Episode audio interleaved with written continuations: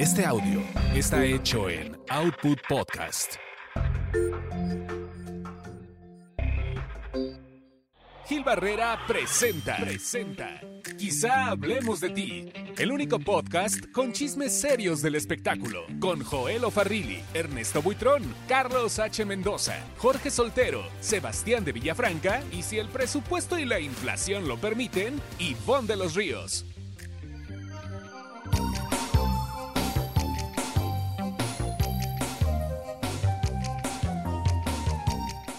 Señoras, señores, qué gusto saludarlos, bienvenidos. Esto es Quizá Hablemos de Ti, un podcast de espectáculos, entretenimiento y mucho más. Hoy aquí el señor Joel Farrini. Hola, hola, ¿cómo están? Muy contento. Ay, la verdad, ya en pijama, ¿eh? La verdad, tengo que confesarlo. Pero aquí estamos, eso sí. Como ustedes saben, Quizá Hablemos de Ti lo, lo grabamos los miércoles, antes los jueves, ahora los miércoles. Y bueno, pues este, regularmente es entrada la noche cuando eh, decidimos este, conectarnos con ustedes. Aquí está el señor Sebastián de Villafranca. Muy buenas noches, muy buenos días, muy buenas tardes. Muy encantado de poderlos acompañar y usted a nosotros, que es lo más importante. Sí, la verdad. Oye, qué, qué semanita, caray. Ya Como sé, ustedes caray. recordarán, hicimos un programa especial que grabamos justamente en el transcurso de la mañana del sábado para recordar a don Javier López Chabelo, que como lo comentamos en su momento, desafortunadamente falleció. Y este, y bueno, pues de ahí eh, ha sido muy particular el silencio que ha guardado la familia en torno a don Javier. No hay ningún tipo de, de conmemoración, homenajes, nada a la vista, querido Joel. Sí, em, lo último, la última comunicación oficial por parte de la familia, señores, fue el pasado domingo. Es decir, eh, 24 horas después de que se anunciara la muerte de eh, don Javier López Chabelo. Y fue un boletín, un comunicado que enviaron para decir, estamos cremando eh, los restos de Javier López, vamos a hacer una misa en privado y hasta ahí, ¿no? Em, habían quedado que, bueno, en próximos días, eh, em, pues informarían de homenajes. Me parece que todavía están como que en el proceso, creo yo, de, pues de asimilar la noticia, de buscar su propia paz, ¿no? Creo que están como con, con ese tema, Gil. Sí, la verdad es que, bueno, también al ser una cuestión inesperada, como lo describió eh, Javier López, hijo, pues este, obviamente sí, no deja de ser un golpe fuerte. Entiendo que iba a haber incluso un homenaje en Televisa San Ángel el día de martes, Martes. en la Plaza de las Estrellas. Por que menos. Fue pospuesto o que aparentemente sería pospuesto porque la familia no estaba en condiciones de hacerlo. Eh, vamos a ver, ojalá y no dejen pasar tanto tiempo porque Sí, yo creo que me- merece la pena con esta reactivación que tuvo la marca. Chabelo recordarse con tanto cariño y con tanto respeto como, como, como por- con el respeto que él construyó su carrera, ¿no, Sebas? Exactamente. Y además que es impresionante, por ejemplo, este, yo me acuerdo que ustedes también han ido a Televisa, ¿no? Bueno, mi Gil fue mi jefe en Televisa, ¿no? Este, entrar al Foro 2 era una cosa impresionante. Y por dos cosas. Dos leyendas, Raúl Velasco y Chabelo, ¿no? Y este, y lo que mucha gente no sabe, que lo iba a contar Carlos H. Mendoza, pero no está con nosotros porque se lo conté. Carlos pero H. Está borracho, Carlos. está borracho. Sí, ¿verdad? Este. Chabelo salió porque él traía. él- fíjate que él vendía cigarros en, en charolita, ¿no? Dulces, este, cigarros, todo eso, ¿no? Y este, y de repente un día, don Luis de Llano Palmer, el papá de Luis de Llano, ¿no? Este lo escucha, ¿no? ¿Qué onda, cuate? ¿Cómo estás, cuate? Ujú, Sí. Y entonces, este, fue un tema de qué chistoso que este señor, joven, adolescente, bueno, no, más bien señor, habla como un niño, ¿no? Y este, y algo pasó en el programa del tío Gamboín y lo metieron. Y ahí salió Chabelo. Pero fue la visión de Luis de Llano Palmer, ¿no? De de Exactamente, Llano sí, Palmer. exactamente, sí, sí. O sea que de re- porque don Luis de- don Luis de Llano Palmer era muy visionario. en ese aspecto. O sea, era como que mucho de que veía a una persona, es que este tiene talento. Y lo lanzaban y lo hacían este grande y todo eso. Y fue un gran visionero, pionero de la televisión. Visionario. Exactamente. Que además, además, don Luis de Llano Palmer, él venía de este, la XW, ¿no? Que Ujú. fue cuando fue el cambio de, de radio a televisión, ¿no? Pues a quién metemos solamente metieron creo que dos personas. Y uno de ellos fue don Luis de Llano Palmer. Y entonces, este, pues hizo grandes talentos, grandes, grandes, grandes. Y hay 20 mil millones de anécdotas. O sea, por ejemplo, ¿tú sabes cómo, por qué le dicen al, al Loco Valdés el Loco Valdés? A ver, cuéntanos. Ah, bueno, ahí te va. Fíjate que un día, de repente, este, pues contratan a, a Loco Valdés, ¿no? Para que hiciera como un programa, que era Ensalada de Locos. Ujú. Y Estamos entonces... hablando del 53 o 52, probablemente. Hace mucho tiempo, ¿no? Sí. Y le dice, está usted loco. Porque de repente agarraban, se aventaban en ensaladas y muchas cosas, y por eso se quedó el loco Valdés. ¿Y eso se lo puso don Luis de Llano? Sí. Pero don Luis de Llano Macedo, no Palmer. Mm, Ujú. Fíjate. Sí, no, sí, no. Luis de Llano Palmer, ¿no? ¿El No, no, no, no. No, no. Macedo. No, Luis de Llano, no, pues Luis de Llano es mucho más chico que Luis de Llano. Digo Sí, que- pero, pero empezó muy joven también, Luis de Llano este, Macedo. Y ahí te va, no y ahí, claro ahí te va la otra, ahí te va la otra. Que había un programa, ¿no? Que no podían decir groserías. O sea, no había forma. Talina Fernández, quien le puso la dama del buen decir, Luis de Llano Macedo. Él le puso la, la dama, ¿le pueden decir? Exactamente, sí, porque decía, no puedes decir una sola grosería. Entonces ella era como que, híjole, ¿y ahora qué digo, no? Porque además es mal hablada en la vida real. Sí, sí, sí, sí, es lo que Eh. sabía. Ajá. Y este, y entonces de ahí salió la dama del buen decir. Fíjate nada más. Pues Sí. mira, al final eh, eh, estamos hablando de una época que era totalmente prolífica para la Sí, televisión, que había eh, otro tipo de enfoques, ¿no? Eh, En, que, en la que justamente los productores se encargaban de, de hacer una fábrica de estrellas, ¿no?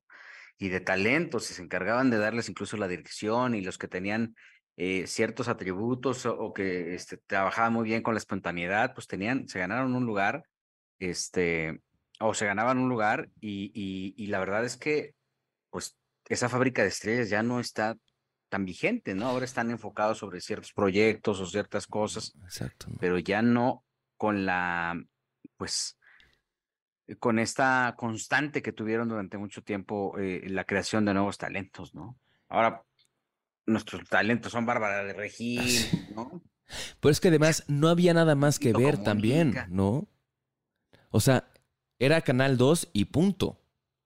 Sí. Sí, pero, pero el Canal 2 no habría funcionado sin justamente sin esa maquinaria que, que se tenían eh, en mentes tan creativas como precisamente la de Luis de Llano eh, Palma, ¿no? Don Luis. Eh, um, híjole, yo creo que es una época que ya no va a regresar. Yo de repente me pongo a pensar y, No, y me hubiera, o sea, daría mucho por atestiguar cómo, cómo fue todo ese proceso tan interesante, ¿no? Y cómo de prácticamente de un cartón con un dibujo, pues ahí empezaba la historia de la televisión, ¿no? Sí, es porque, fascinante. o sea, a final de cuentas, si no había, hoy en día, a ver, una Silvia Pinal 2 no va a haber, jamás. Un Chabelo, tampoco. Un Raúl, Raúl Velasco, tampoco. Sabludowski, tampoco. Entonces, sí está muy cañón que ya la televisión, híjole, ya para lanzar como estrellas tan grandes está muy complicado. Sí, hombre. Este, pues bueno. Ahora, también yo creo que hay estrellas que merecen también un retiro en tiempo y forma. Y pues con esto nos arrancamos para contarles chismecitos ricos de esta semana. ¿Qué piensan de esta nueva actividad que va a tener Laura Bozo como DJ? Ridículo. Este, pues, mm, yo te diría que pataditas de ahogado. Mm, sí, porque para empezar, no sé si ya no, de plano no tenga ninguna otra oferta, ¿verdad? No sé si tenga mucha necesidad o si realmente quiere acercarse a las nuevas generaciones. No sé con qué intención lo está haciendo doña Laura. No. Eh, yo creo que pues, necesidad no tiene, ¿no? Eh, le va bien, entiendo que le va bien en Telemundo, a lo mejor no está ganando lo que sí ganaba hace 10 años, pero bueno, creo que le va bien. Eh, respetable. Ahora, si hay gente que le va a pagar para ir a sus espectáculos, a sus fiestas, bueno, pues qué bueno, ¿no? Pero a ver, una pregunta. ¿Ustedes irían a un lugar que supieran que toca Laura, este... O sea, neta? Pagado? ¿no? Yo no soy su audiencia, pero, pero pues habrá alguien que sí, ¿no? No sé. Yo, yo no soy Tú, como... tú, por ejemplo, mi querido Sebas, como empresario, ¿la contrataría? Jamás. Jamás. ahí te- por... Ahí te va, ¿por qué? Porque, por ejemplo, fíjate que me han tocado mucha gente que, que de repente, no, que yo soy este influencer, ¿no? Ya todo el mundo es influencer, ¿no? Y este, yo tengo 5 millones de seguidores o 6 o lo que sea, ¿no? Su target no es mi target para mis clientes. Entonces, realmente, a menos de que sea un evento, y perdón que lo diga, de burla, no sé si la gente vaya a ir. Pues es que sí va a ser de burla, ¿no? La verdad es que por más que uno quiera decir no, pues, o sea, yo sí siento que, que, que, que tremendo, que, que, qué caída. Digo, no es deleznable porque al final no deja de ser una chamba, pero qué bajo, ¿no? Ahora que le estén anunciando así, como que va a estar haciendo, que va a tocar un DJ set, que te puedo apostar, ni lo va a tocar, ¿no? O sea, ya, ya es nada más va a estar ahí poniéndole Claro, pues play, ¿no? mira. Es Eso co- va a ser tan loable como DJ Campus y Lin Make DJ y DJ Adame. Adame, No. ¿no? Exacto, claro. Y sabes qué, y perdón que lo diga, ok, con todo respeto, pero por ejemplo, el tema de que Pedrito Sola también fue DJ, pues ya la gente ya es como de, pues voy para, no sé si burlarme, si para reírme, si para, este, como comedia, ¿no? Pero mira, puedo entender que Pedro Sola lo hace porque Pedro tipo, puede ir y venir, pero la abogada de los pobres, Sí, exacto. sí. como, como se autodenomina, sí está cañón, ¿no? 100%. Creo que es como violencia innecesaria para, pues para, para... Para ella, Laura, ¿qué edad tiene Laura? Pues como 70, ¿no? 72, Fíjate nomás. 72 o 73, yo creo, ¿eh?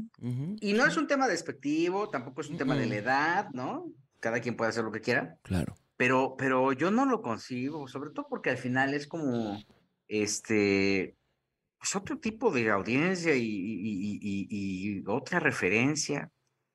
Siento, yo lo lamento mucho, como lamento mucho lo, la- la- el calvario por el que atravesaron los, eh, la gente que fue, que compró boletos para ver a Billie Eilish en el Foro Sol, que se enfrentó a cruzar el estacionamiento o lo, donde se podían estacionar con unos tremendos, unas inundaciones tremendas, creo que hasta granizó y este, y estaban viendo de qué forma podían estar ahí. Creo que el concierto no se canceló, pero este, llovió.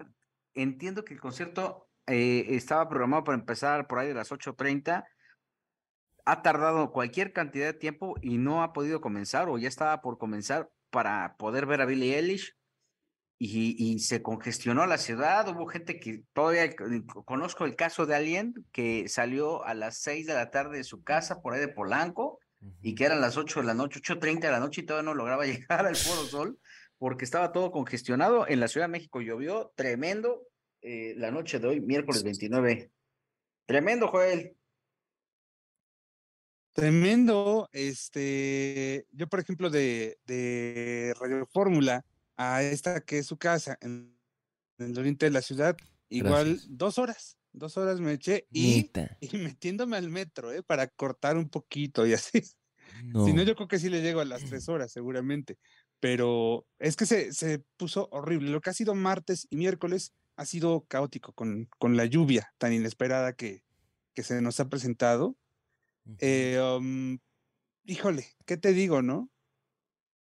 Sí, lamentable, lamentable. Y fíjate que entiendo que ya Ticketmaster tiene un seguro por si ocurre alguna situación de este tipo, pues ya te responden y ya te, te bonifican el costo del boleto. Obviamente mucha gente pues compra boletos para ir al concierto para disfrutar a sus artistas, Claro. pero este, pues, no lo sé.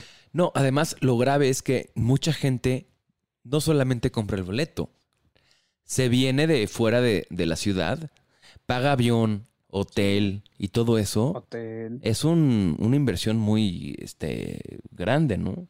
Sí, porque además lo que te cuestan los boletos mínimo tres mil pesos, ¿no?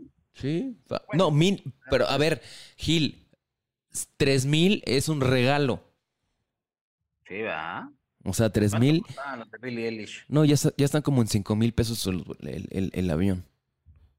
Eh, ah, bueno, el vuelo, un vuelo promedio, sí. Más hotel. Pues mire, pues pobre Más el boleto. caray, qué mala onda, sí, oye, este, qué bueno que algunos, ya hay que cargar con un impermeable en esta ciudad porque hasta nos llovió tremendo, tremendo. Oye, ¿ya vieron, ya ubican a una chava que se llama Vanessa Villagrán? No. ¿Quién es? Ah, la hija de Carlos Villagrán, ¿no? Justamente es la hija de Carlos Villagrán que está haciendo este OnlyFans. Y le está yendo súper bien. Ella este, comparte abiertamente contenido candente. Además, le puedes mandar sus regalos porque ponen en Amazon su wishlist y, este, y ahí le mandan pues que sus juguetes sexuales, que su lencería, que, este, que incluso si necesita una luz para sus videos eróticos, que también que sus fans le paguen. Y le está yendo súper bien. Este, yo no sé cómo lo tome Don Carlos. Y además, don Carlos, que es tan, tan como este eh, conservador, siempre tan, tan, tan, tan bueno, ¿no? Todo eso. Y de repente, ¿Es mucho? muchísimo, claro. ¿Cómo crees? Sí. Pero ¿qué tan mucho, Sebas?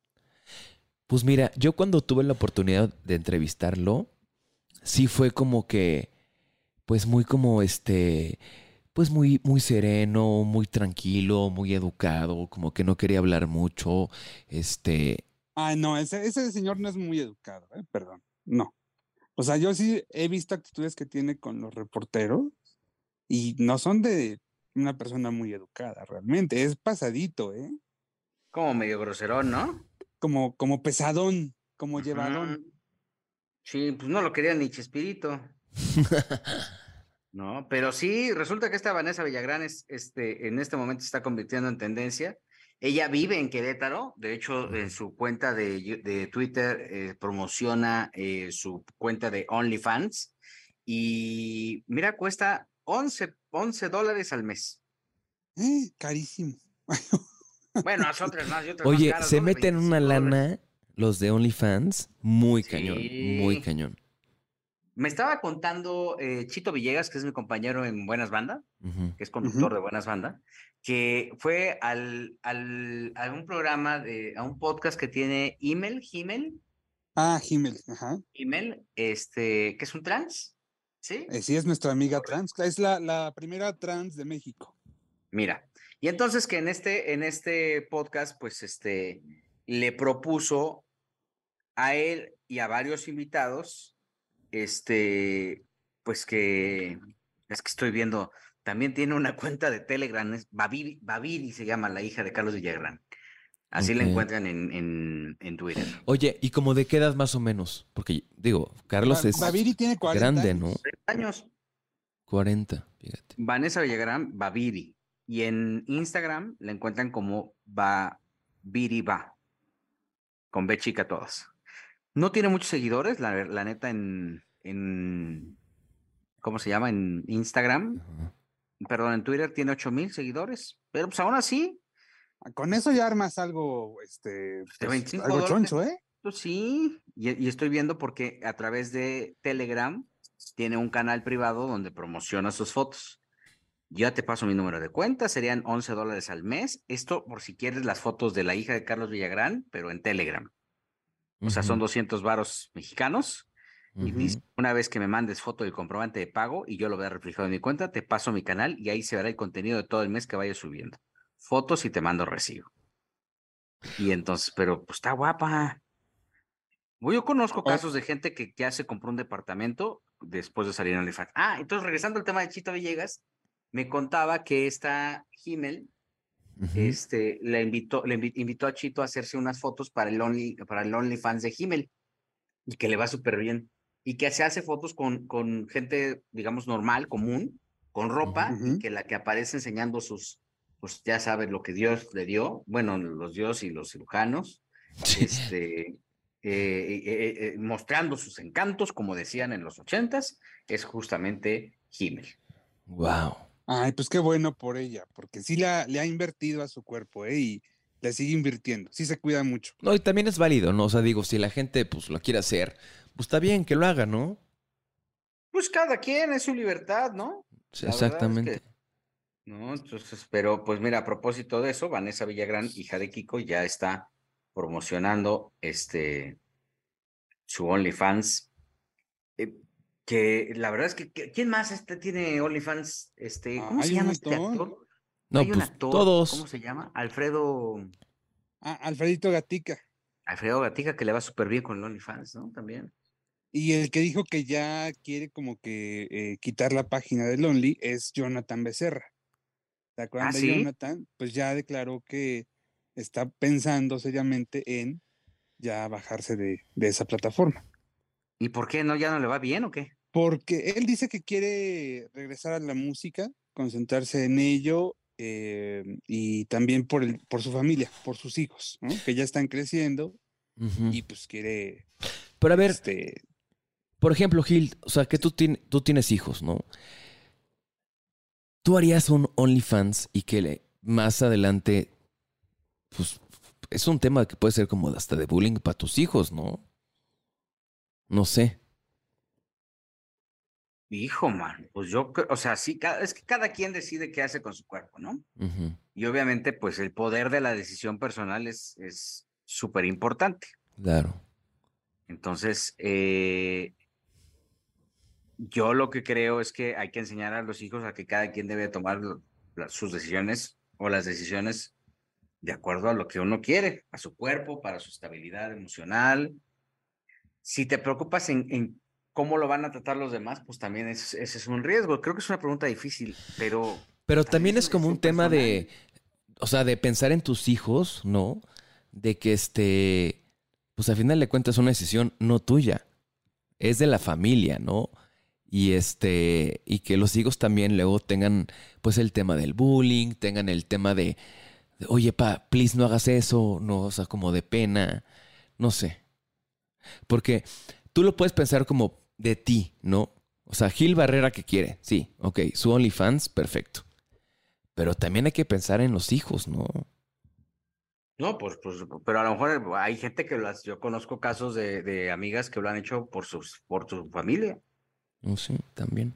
O sea, dicen, esto va a cambiar mi vida, esto me va a dar una mayor estabilidad económica. No es una prostitución, No, no. no. O sea, y aunque pudiera ser, cada quien es muy respetable y hace lo que quiere con su cuerpo, Claro. pero este, pero si es un, si es como tú dices, influye mucho el tema de los, de tus valores. Creo que es una buena pregunta. A Gon Curiel, por ejemplo, este estandopero, tiene Ujú. una cuenta de OnlyFans y le va súper bien. Lo rescató. Pero que enseña cuerpo. Es- sí. Enseña todo. Pero porque Órale. sabes que desde que empezó con su carrera, eh, Gon es un cuate muy inteligente. No lo rescató porque es, es un cuate que ha diversificado y este OnlyFans es una, un- él lo ve como una unidad de, no- de- de negocio extra de la marca Gon Curiel.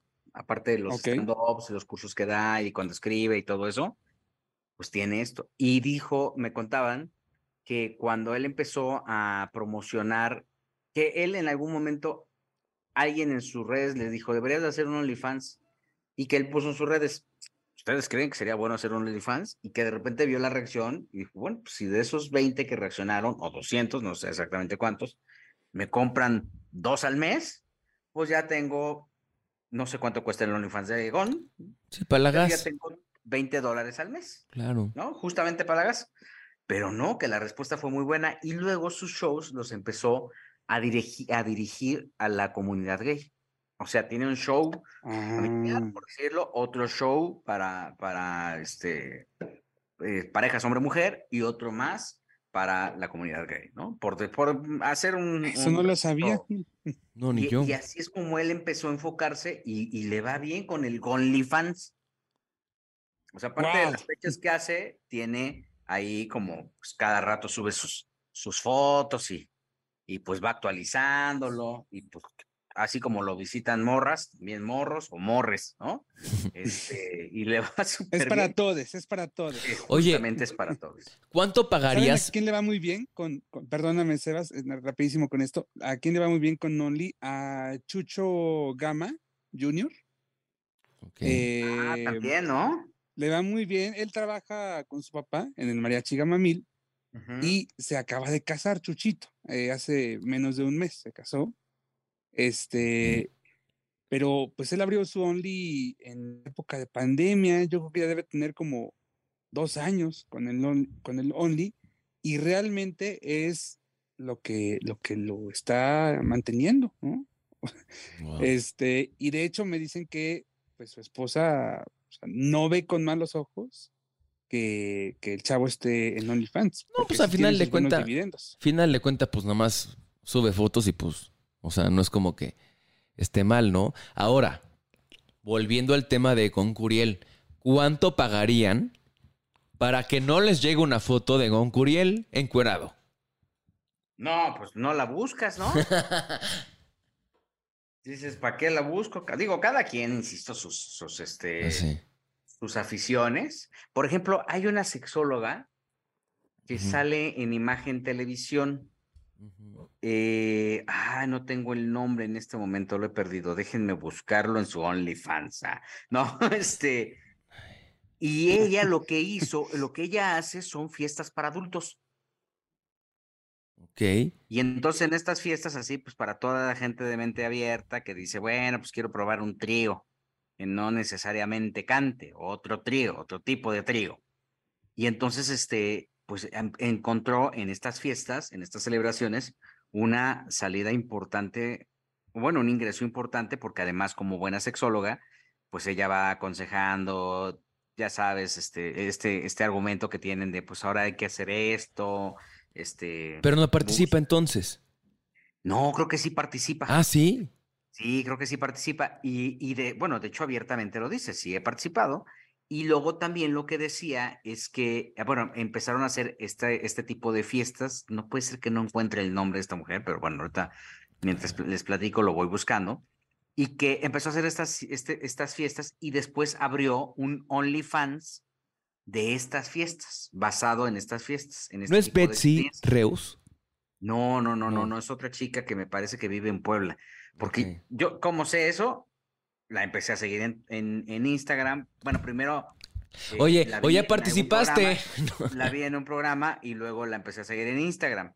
Y luego, este, pues quise comprar un boleto para sus. No, eso no es cierto, pero, pero este, eh, la verdad es que le va súper bien porque hace experiencias, eh, pues, eróticas o de, de autoconocimiento, podríamos decirlo.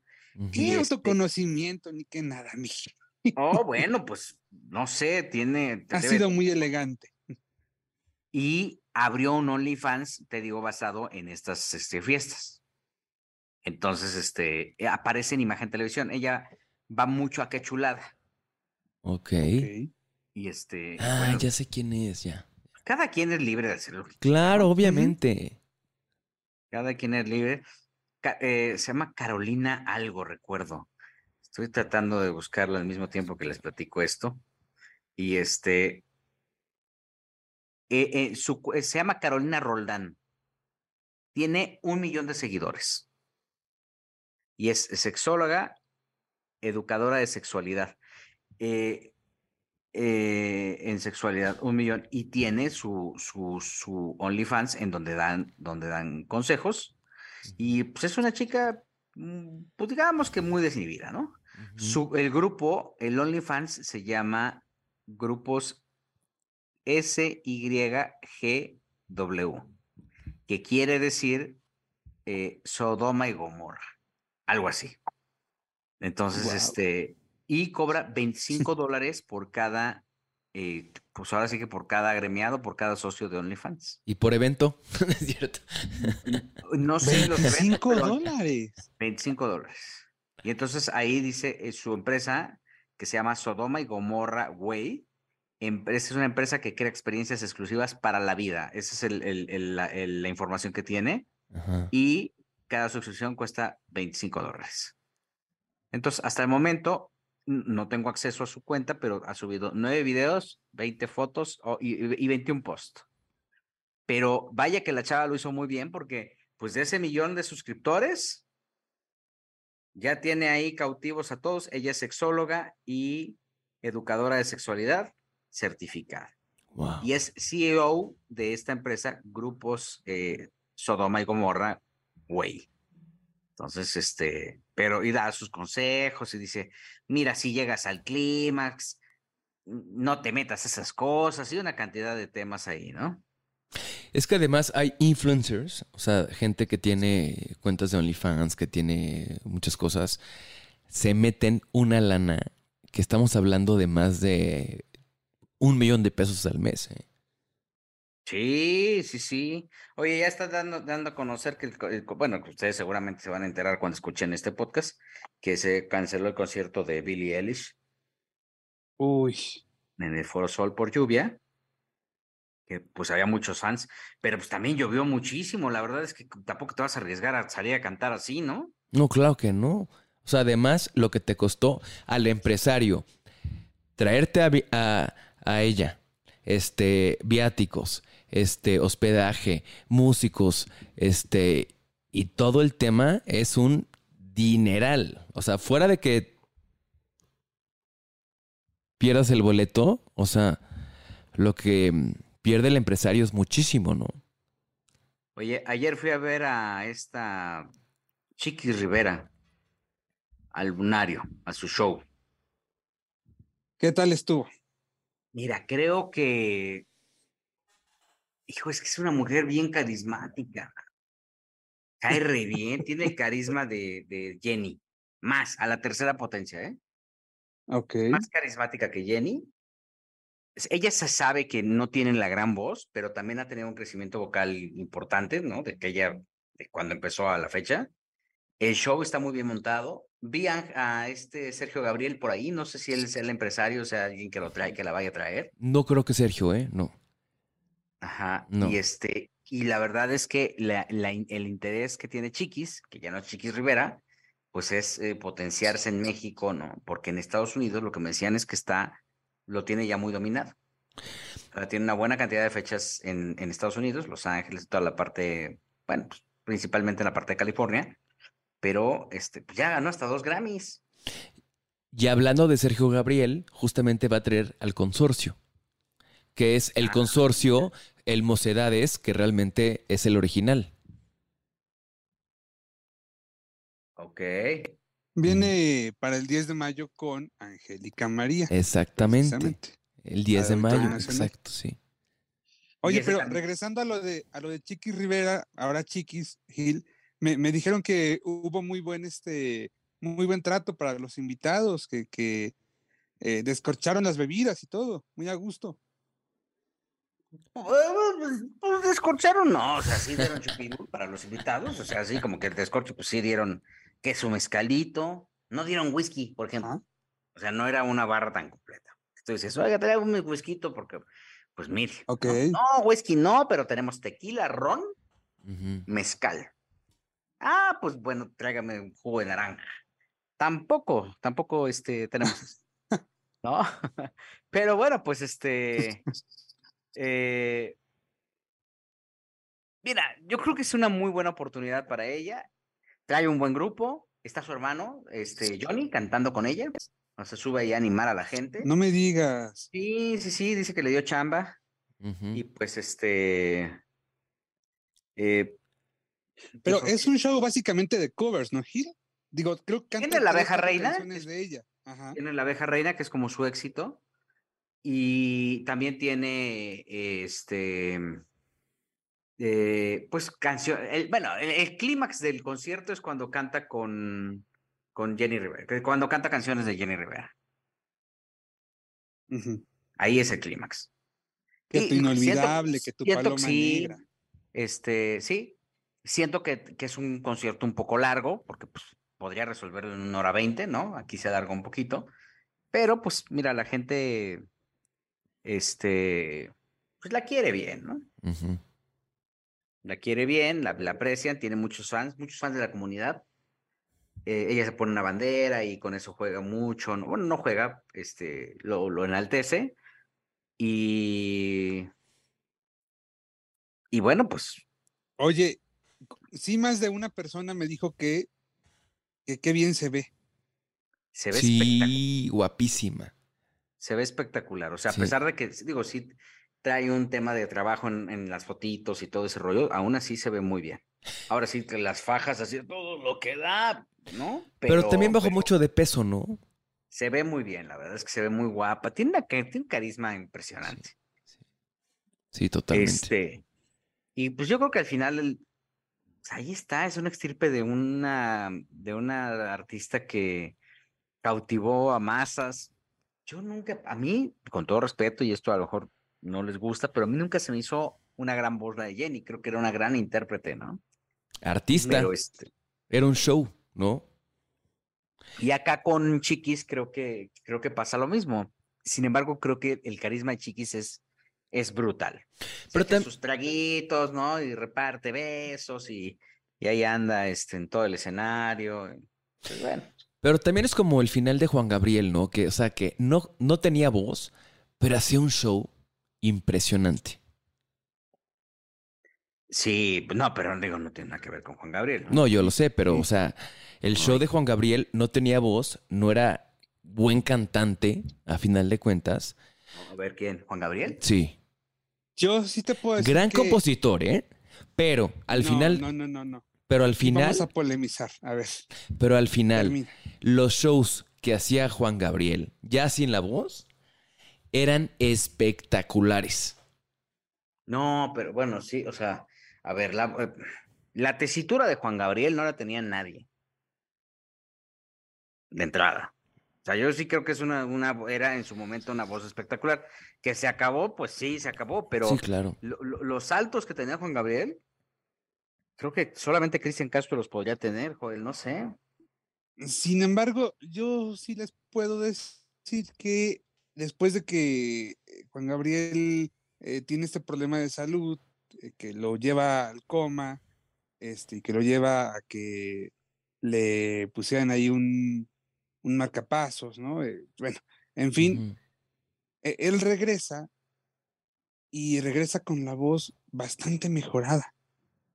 Eh, y esa gira del 2015, que Ujú. pisó México con 18, 18 shows, Ok. pues, fue impresionante, ¿no? Eh, pasaba una cosa muy rara con Juan Gabriel, de pronto a lo mejor arrancaba un concierto con la voz como muy ronca y conforme avanzaba el show, pues, la voz se le iba aclarando, ¿no? Y Sí. llegaba un momento en que tenía la voz como casi, casi en sus mejores tiempos. Pues- Era raro eso. Pero además de Cristian Castro, también yo creo que José José tenía una No, testitura. pero está, está hablando Juan Gabriel, ¿no? sí. Sí, sí, sí, sí. Entonces, este, yo, yo ahí sí no te acepto que, que me digas que Juan Gabriel no tenía la voz en sus últimos eh, tiempos, eh, Sebastián. Híjole, no sé. Es que yo, yo- efectivamente sí era un gran show. Efectivamente sí era un O gran sea, show. el show era impresionante, los bailarines, los músicos, el mariachi que metía, o sea, era ver, espectacular. yo reto a cualquier artista a que me digas qué artista te daba cinco horas de show, que fue lo que Juan Gabriel dio en su temporada en promedio. Vicente en Fernández, ¿no? Vicente te daba No, tres pero no, a ver, espérame. A ver, ¿cuántos shows viste de Juan Gabriel? Yo, como tres. Sí. Pues no. No podemos decir que por tres shows. Bueno, a ver, a ver, si te metes, por ejemplo, también a YouTube, ¿no? Además de los, de los shows que, que yo pude este, presenciar, ya tenía una voz acabadísima. No, pues no, no sé, no. Es que también era intérprete, o sea. A voz acabada la de José José. ah, no, bueno, sí, no, claro. Bueno, obviamente. Porque aunque él anduviera ronco, Juan Gabriel, por eso decía cuántos shows los, con en cuántos shows lo has visto. Porque aunque él estuviera ronco, eh, Abrázame muy fuerte, por ejemplo, la interpretaba con todo y la, la voz ronca. Aunque no pudiera respirar, o sea, ese, ese tema, y, y ese tema particularmente no lo interpreta nadie más, excepto, insisto, Cristian. Este, o, para mí Cristian podría ser lo más apegado a él. Lo Me más. refiero a un cantante comercial. Ah, no, Cristian sí. Este, Pero, pero Juan Gabriel tenía una, una, eh, una calidad interpretativa tremenda y, y una voz potentísima. O sea, escucha eh, eh, el, el concierto de Bellas Artes, por ejemplo. Incluso el Ah, último, no, bueno. incluso el último, eh, tenía una voz tremenda, ¿eh? Pero a ver, el de Bellas Artes fue como en el 95, ¿no? Que fue la, hizo tres El, conciertos el último show fue la primera dama, ¿no? 2013. Fueron, pero a ver, Sebastián, fueron tres, tres shows grabados, ¿no, Joel? Ujú, 90, 97 y 2013. Y en los tres, escúchalo, y, y vas a- y, y- a pesar de que pudiera tener ya algún trabajito de autotune o alguna cosa de estas, algunos de estos programas, este, escuchabas la voz, eh, me tocó verlo, yo vi a Juan Gabriel muchos años, y lo veía en un palenque, y lo veía en el auditorio, y si alguien te puede decir eh, ca- cabalmente, si hubo un concierto en el que él no tuviera voz para cantar, pues es Joel. ¿Cuántos conciertos fuiste de Juan Gabriel, Joel? Uf, muchos, muchos, muchos, muchos. Muchos. Efectivamente, sí, hubo un concierto donde no tenía mucha voz para cantar, que a ese no fui, por cierto, pero eso fue en Querétaro en el 2010 Ujú. o 2011, no recuerdo, Gil, fue un diciembre, que re- eh, reseñábamos en el diario Basta, eh, pues el mal estado en el que Juan Gabriel se encontraba, que incluso yo recuerdo, em, la piel se le veía como verdosa, y estuvo en ese concierto él eh, la mayor parte del tiempo sentado, y llegó un momento en que efectivamente ya no pudo cantar, pero eso fue un concierto en el 2011, pero les digo, después de que él tiene la crisis de salud, él regresa como reloaded, como si la vida le hubiera dicho, a ver, ok, ¿sabes qué? Va, este, te doy chance de que vayas a, a despedirte de tu público Sí. y te, te recargo, ¿no? Porque era, era, sí era otro Juan Gabriel, ¿eh? Y les digo, por eso esos shows de cinco horas o de seis horas incluso, Wow. que, que nos regaló en eh, abril y mayo de aquel 2015. ¿Cuánto se aventó con Vero Castro en su programa? ¿Cuántas horas? Ajá, Ocho horas ocho con horas. 15 minutos, más o menos. Fíjate. Cantando sin parar, ¿no? Y además ya llega este estilo ronquito. Era, ese es- era un estilo, justamente. Mm. Sí, sí, sí. Pero so- son, son muy pocos los que los que tienen todas est- estas virtudes, ¿no? La Sí. verdad.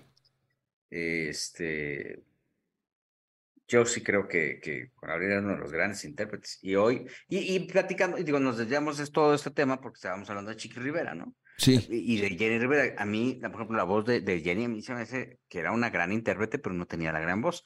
Y creo que con Chiquis pasa eso. Por ejemplo, Julián Álvarez. Julián Álvarez tiene una voz impresionante. O Sí. Edwin Luna. Edwin Luna me decía hace poco que estaba tomando clases de canto. Porque dice que durante muchos años, cuando tenía los grandes éxitos con la Tracalosa, pues no tenía clases de canto, entonces que se estaba gastando la voz.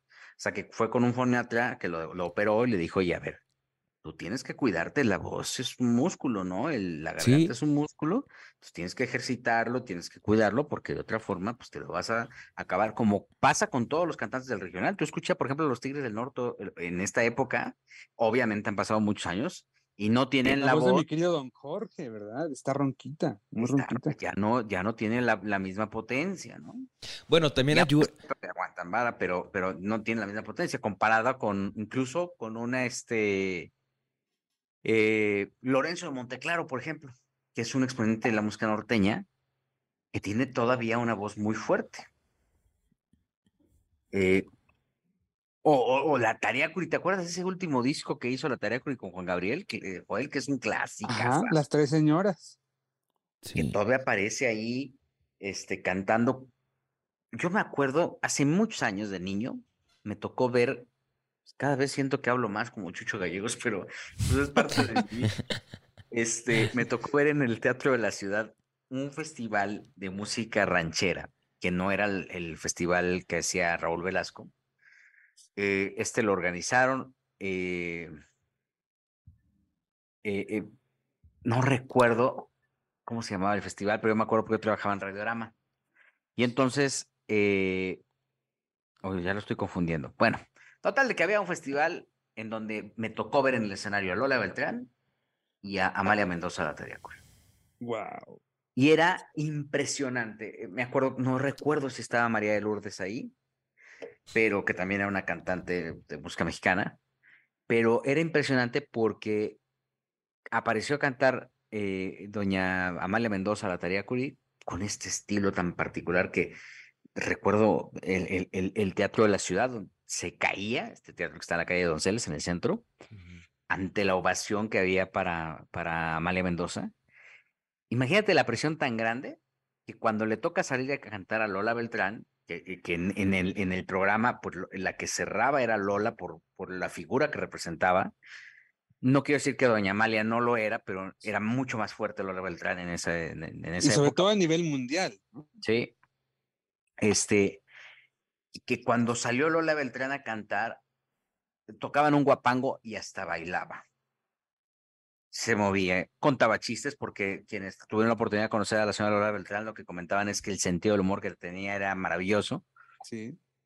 Y dice que cuando salía a cantar, que pues obviamente todo el mundo le aplaudía y que ella bailaba, más bien, no, dicen, lo que a mí me tocó ver y lo que lo recuerdo vagamente, fue hace muchos años, es que cuando aparece Lola Beltrán, bailaba, este, contaba chistes y todo eso, porque el, el peso que le había dejado a Amalia Mendoza la tarea era tan grande que tenía que recurrir a este tipo de cosas para poder no ponerse al nivel, porque insisto, el nivel de doña Lola y de doña Amalia eran muy grandes, pero para poder robarse al público. Wow. En este afán que tienen, por ejemplo, la- los celulares, que es un ejemplo que yo pongo muy, muy, muy constantemente, tú vas a ver qué va a sacar iPhone, ¿no? Saca un celular bueno, pero viene Samsung y saca uno que puede, que puede ser mejor que el iPhone. Y luego en, la renovación, en el siguiente modelo, ¿no? En la siguiente presentación que tiene iPhone, saca un celular que, que ahora ve, eh, supera, eh, aunque sea a poquita escala o mediana escala, corta escala, al Samsung. Pero después viene Samsung trayendo una cámara mejor. Este afán de superación y de competencia positivo en beneficio de una audiencia, pues siempre lo terminas agradeciendo. Y a mí me tocó ver en ese momento eso con estas dos grandes estrellas del escenario, cosa que hoy no se da. Y por eso el reto de, Chiquis para tratar de superar a Jenny Rivera o a empezar a trazar un capítulo exitoso diferente al de Jenny es mucho mayor, ¿no? Joder. Sí. Es, híjole, es enorme. Em, yo sí lo veo. Yo creo que le va a costar mucho, mu- un buen tiempo más todavía a Chiquis. Ella ha intentado de alguna forma, pues ir calentando motores en México, ha venido a promoción muchas veces, ¿no? Pero la verdad es que eh, lo que yo recuerdo de Chiquis aquí en nuestro país es, es lamentable. O sea, esa actuación que tuvo eh, en los premios de la radio, recordarán, del 2021. Ah, no, sí, no, es no. cierto, Fue, fue de mucha pena, realmente. Eh, creo yo que ahí hubo varios factores que se juntaron, ¿no? Eh, um, la gente que estuvo ayer en el show me dice que la pasó bien. Sí, que, que estuvo, que estuvo sabroso el show. Pero a ver. Sí, no estuvo mal. No A sé ver. si pagaría yo por el show. Ajá. ¿Ustedes creen que si no fuera por la tragedia que pasó Jenny Rivera, Lupillo y toda la familia este, estarían como están? Pues es que la matriarca era esta Jenny, Jenny, ¿no?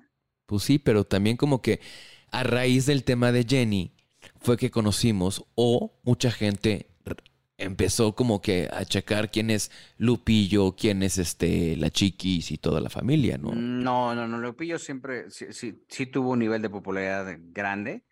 Pues también Don Pedro, ¿no, Joel? Yo me acuerdo que Don Sí. Pedro al final también era, era, tenía su relevancia. Pero más que Jenny, no. No, no, Jenny los rebasó O por la izquierda. a Es los que dos. Jenny llegó a un punto de fama, híjole, muy fuerte, muy fuerte. Sí, sí. Pero en su momento, Don Pedro fue este, relevante, Lupillo fue eh, más relevante incluso que, que Don Pedro, ¿no? Este, y hasta algunos que Juan Rivera también tomó alguna ligera relevancia en vida de Jenny. eh, aquí vino a hacer un, un reality de TV Azteca, ¿se acuerdan? Ujú. Sí.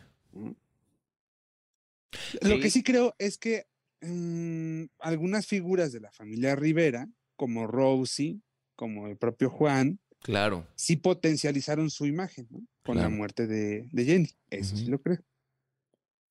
Sí, digo, fue desafortunadamente un evento doloroso, pero Sí. sí fue, sí, sí les trajo beneficios. Pero a ver, si no hubiera sido día del programa de La Voz, este, en vivo y todo eso, ¿realmente Jenny hubiera tenido tanta importancia como hoy la tiene? ¿O no? Es que Jenny Es que se la venía, noticia fue impactante. y ella ya se venía construyendo como estrella, ¿eh? Sí. Pero se O sea- venía construyendo. Sí, o sea, digo, al final, Yo, yo te podría decir, Gil, que ya era una estrella. sí, pues ya, digo, un auditorio nacional ya lo había hecho, por ejemplo, y tú veías algunas otras presentaciones, otros foros, ya, se, ya eran, ya, ya había llenos, ya había llenos. Entonces, este, creo que sí hay una, hay una, sí hay, o sea, sí, sí- no hay nada mejor para una celebridad que está a punto de estallar que morirse. Pasó con Valentín Elizalde, ¿no? Selena, ¿no? Selena, que ya eran Ujú. estre- est- estrellotas, ¿no? Claro. Entonces, cu- cuando pasa, Incluso, sí, perdón, Gil, ah, yo me atrevería a decirles que incluso, mm, no es por comparar, pero sí, eh, cuando mueren, eh, cada una en su, en su momento, Jenny era ya más estrella que Selena aquí en México. Selena iba despegando aquí en México. Estamos hablando del año 95. eh, me acuerdo que su disco Amor Prohibido había sonado bien, había entrado fuerte aquí a México y a raíz de eso estábamos empezando a conocerla por otras eh, canciones de su discografía como, eh, como La Flor, como La Carcacha, pero estábamos como que apenas empezando a conocerla, sobre todo en la parte del centro del país, probablemente en Monterrey, en el norte, sí, ya la conocían, pero en el centro del país apenas estaba arrancando, Gil, tú recordarás. sí, sí, sí, sí. Bueno, yo me acuerdo, por ejemplo, de Selena, te digo que ya estoy hablando como chucho. Este, me tocó A ver, verla Chicuelo, ay sí. en- me tocó verla en unos premios Furia Musical en el Auditorio Nacional. En los primeros premios, en el noviembre del 94. Fueron los primeros, no Los primeritos, claro, sí, claro. No puede ser. Eras un niño, Gil. Era un niño, la verdad es que yo tenía dos años. ¿no? Y entonces, este, eh, me acuerdo, ¿sabes qué se me olvida? Eh, que recuerdo mucho de Selena y a lo mejor es una estupidez, pero lo voy a confesar. La flacidez de sus piernas. Te lo juro que, que me llamó mucho la atención porque pues obviamente tú veías a una Selena con un cuerpo impactante, ¿no? Precioso, era una muñequita Selena. O sea, per- o sea, muy, un cuerpo perfecto, natural, ¿no? Se veía natural. No recuerdo si ella se hizo cirugías o no. Pero, pero, este, la- la- la- las piernas, al momento que daba un paso, eh, pues la pierna se movía, ¿no? Claro. Y entonces, este, eso me, no sé si era el vestuario, ¿no? A lo mejor, eh, y no me atrevo a juzgarla por un tema físico, evidentemente, pero es algo que recuerdo de Selena. Y obviamente cuando ella se presenta en el auditorio todavía no era la Selena que, eh, y se presenta en esta premiación a donde, en, el- en la cual gana un premio, este, no Estamos era, hablando de cuatro o cinco meses antes de su asesinato, Gil. de hecho, de hecho. Oye, estoy en condiciones de informarles que a Gil le van a jalar las patas hoy en la noche. ¿Por qué? no? Sí, ya dije que Jenny no cantaba y que no, no, no, bueno, no, pero a mí no me gustaba el estilo de Jenny. De hecho, su estilo como tal, o sea, no necesariamente el de cantos, cómo se comportaba y eso a mí, la verdad es que nunca, nunca tuvimos, nu- nunca tuve, nunca estuve de acuerdo, ¿no? Pero bueno, pues Ujú. al final será su estilo y yo que rayos me meto, ¿no? Pero, pero, pues bueno, al final sí son un grandes estrellas, fueron grandes estrellas referentes de la música, son, y eh, la competencia, la vara la dejaron muy alta. Tan Muy. alta que no ha podido llegar ni a Ana Bárbara, ¿eh? No, no. Pero sabes que una cosa, que fíjate que es impresionante la cantidad de artistas que cantan canciones de Selena. Límite, este, eh, La Casetera. No, Límite No. no. canta canciones de Selena. No, sí cantó, como no. No. Mm, en sus inicios, antes de que fueran un grupo nacional, cuando eran un grupo local de Monterrey, sí cantaban canciones de Selena, pero ya en su etapa importante no. Bueno, Alicia hecho, Villarreal, Alicia pues. Villarreal las dejó de cantar porque eh, a raíz de la muerte de Selena, pues había un apasionamiento grande, ¿no? Eh, se hizo un ídolo aquí en México. Entonces, varios clubes de fans empezaron a amenazarla, a amenazar a Alicia, eh, mandándole cartas, imagínense, mandándole cartas, les hablo del año 95, Sí, no. eh, pues diciéndole que, que ya dejara de cantar eso porque no eran sus canciones. ¿no? Pero son covers, al final de cuentas, o sea, es válido, ¿no? Eh, pero la gente estaba muy apasionada con, con. Selena. Era intocable. ¿Intocable antes de la muerte o después de la muerte? Después de la muerte. Sí, no, antes no, antes no era tan fuerte, ¿eh? Sí, no. Eso el mismo caso de Valentín Elizalde. O sea, Exacto. Valentín Elizalde es un cuate que ya llenaba los palenques, que se presentaba, pero que no, no, desafortunadamente tuvo que dar una noticia, o sea, tuvo que generar una noticia como esta para dar ese estirón y volverlo también inalcanzable, ¿eh? Bueno, es como un pintor. O sea, un pintor, todos los pintores se mueren de hambre. Sí. Y luego las obras cuestan millones de dólares. Picasso, ¿Cierto? ¿no? La propia Frida Kahlo, ¿no? Claro. Diego Rivera también, Sí, sí. ¿no? Este, sí, hay muchos, muchos, este. Oye, estoy leyendo que don Mauricio Herrera cumplió 89 años. 89. No, en serio. Torre. Está Híjole. entero, ¿eh? Este, sí, literal. Luana, su pareja de, desde hace 29 años, posteó eso. Dijo, mi precioso marido cumplió 89 años, de los cuales 29 los hemos transitado y disfrutado juntos. Tipazazazazo. Y sí es cierto, ¿no? Es un tipazo. Además, Sí, ¿cómo sabe tipazo. este cuate? Un, tipo culto, ¿no? Respetuoso, Además, elegante, fino. Muy fino. Educado, ¿no? Sí, sí, sí. Este, la verdad es que 89 y se ve muy bien, qué bueno. Sí, caray. Oye, Joel, Dígame, ¿Qué, señor. qué opinas de todo este tema tan lamentable de Jimena Sariñana? Híjole, pues que cada vez dan menos ganas de ir a Texcoco, ¿no?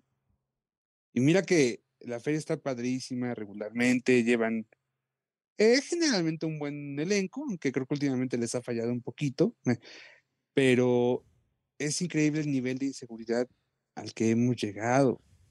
O sea, no es posible que de pronto eh, el, el, el producer manager de un artista eh, sea golpeado por eh, presuntos miembros de la seguridad del lugar, mientras a los músicos los encierran en un camerino para que no puedan ayudarle al compañero y que al final terminen aventando este, al, al golpeado a un terreno aledaño de la feria. ¿no? Y además fue una mega golpiza, o sea, no fue una golpiza normal, fue una mega golpiza. No, ya cualquier cosa. no les pegaron poquito. Aunque sea un zape, no, Pues no, sí. no, no, las imágenes son tremendas, ya llegó Es de los o Ríos. sea, Hola, ¿cómo están? Muy bien, ¿y Sí, tú? llegué a Pequeña. tiempo, ¿no? Sí, estamos hablando del tema de Jimena Sariñana. Ah, pues empezábamos a platicar del tema de. Jimena Sariñana, que es verdaderamente lamentable. Qué impotencia tan grande. Jimena dio, emitió a través de sus redes sociales un comunicado en el que justamente cuenta esto que acaba de narrar Joel. Y la verdad es que es muy lamentable lo que está pasando, porque pues, a pesar de que pudiera salir el empresario, los señores Cortés a decir, los empresarios de- del, palenque que ya tienen varios años al frente del, patronato y que manejan el palenque, a decir que pues este, van a pagar los gastos, van a cooperar, ¿no? Para pagar los gastos, pues la verdad es que es, es inadmisible el trato que tienen la gente de seguridad a, a- para, para con la gente, ¿eh? para, Mm, para sí. con los asistentes. Ahora tocó a un artista porque al final alguien trabajaba. El año pasado yo documenté en mi columna en el gráfico también un abuso tremendo en contra de una persona que fue, que era acompañante de Edith Márquez, a quien sacaron y golpearon de una manera brutal. Y todo ¿Sabes por qué pasa, hubo Gil? una- y todo porque hubo una, una confrontación, aparentemente, entre este, entre el invitado de Edith y una mesera. La mesera tomó la decisión de que lo sacaran y los cuates lo hicieron, o sea, como energúmenos, ¿no? Este, en, en gorilas, tremendo, lo golpearon, y con todo respeto para los gorilas, pero, pero, pero qué cosa tremenda. Y bueno, Creo que la pandemia sí nos dejó un poco tocados a todos. Eh, en una clase de la maestría platicábamos acerca de eh, la inversión que se tiene que tener en temas de seguridad. La gente, y me incluyo, estamos ávidos de entretenimiento, de salir, de, de, pues de todo lo que tal vez un tiempo no pudimos hacer, hacerlo. Entonces, ¿qué pasa con estos espectáculos? Digo, en el caso de, Ji- de Jimena fue, fue una, un tema diferente, pero ¿qué pasa con el tema de Belinda, por ejemplo? O en el estadio de Querétaro, cuando incluso todo, o sea, veía- veíamos imágenes de muertos que después dijeron que no era cierto, pero en teoría sí. Pasa que la gente está tan ávida de entretenimiento que no dimensiona y no mide las consecuencias y estamos como todos muy eufóricos. Entonces, debe haber una inversión mucho mayor en cuanto a seguridad para evitar que pasen este tipo de, situaciones. Me queda claro que el caso de Jimena, pues no sé si sea algo como un derecho de piso, una de estas cosas que tan lamentable, ¿no? Que vivimos en el país, muy, muy mal, pero entonces creo que a lo mejor una, bueno, independientemente de además que los empresarios aseguren, ¿no? Y garanticen buenas condiciones para los espectáculos es una, pero también el tema de eh, invertir más en el tema de seguridad, tener ma- mayores elementos de seguridad tanto para el artista como Gente para mejor los Ivonne, asistentes. además. Exactamente. les pagan 200 pesos, o sea, ese es el tema, que anuncian, eh, ay, vamos a tener tal evento y vénganse el montón de seguridad, que por es un chaleco y es gente de seguridad, y 200 pesos Ujú, les pagan, y pues sí. obviamente eso no va por ahí. Y, y- Sebas, sí, y justamente es el tema eso, porque lamentablemente a muchos elementos de seguridad les dan un radio, un chícharo, ya se sienten, bueno, intocables. Y obviamente entre ellos, ¿no? Este, pues, por llamarle, digo, no le quiero llamar una mafia, pero este, sí es un tema muy, muy, muy, muy, muy feo. Que este, me ha tocado ver 20 mil este, abusos, ¿no? A la gente, a los clientes, este, o sea, mal, mal, mal. Eh, se llama impunidad, ¿no?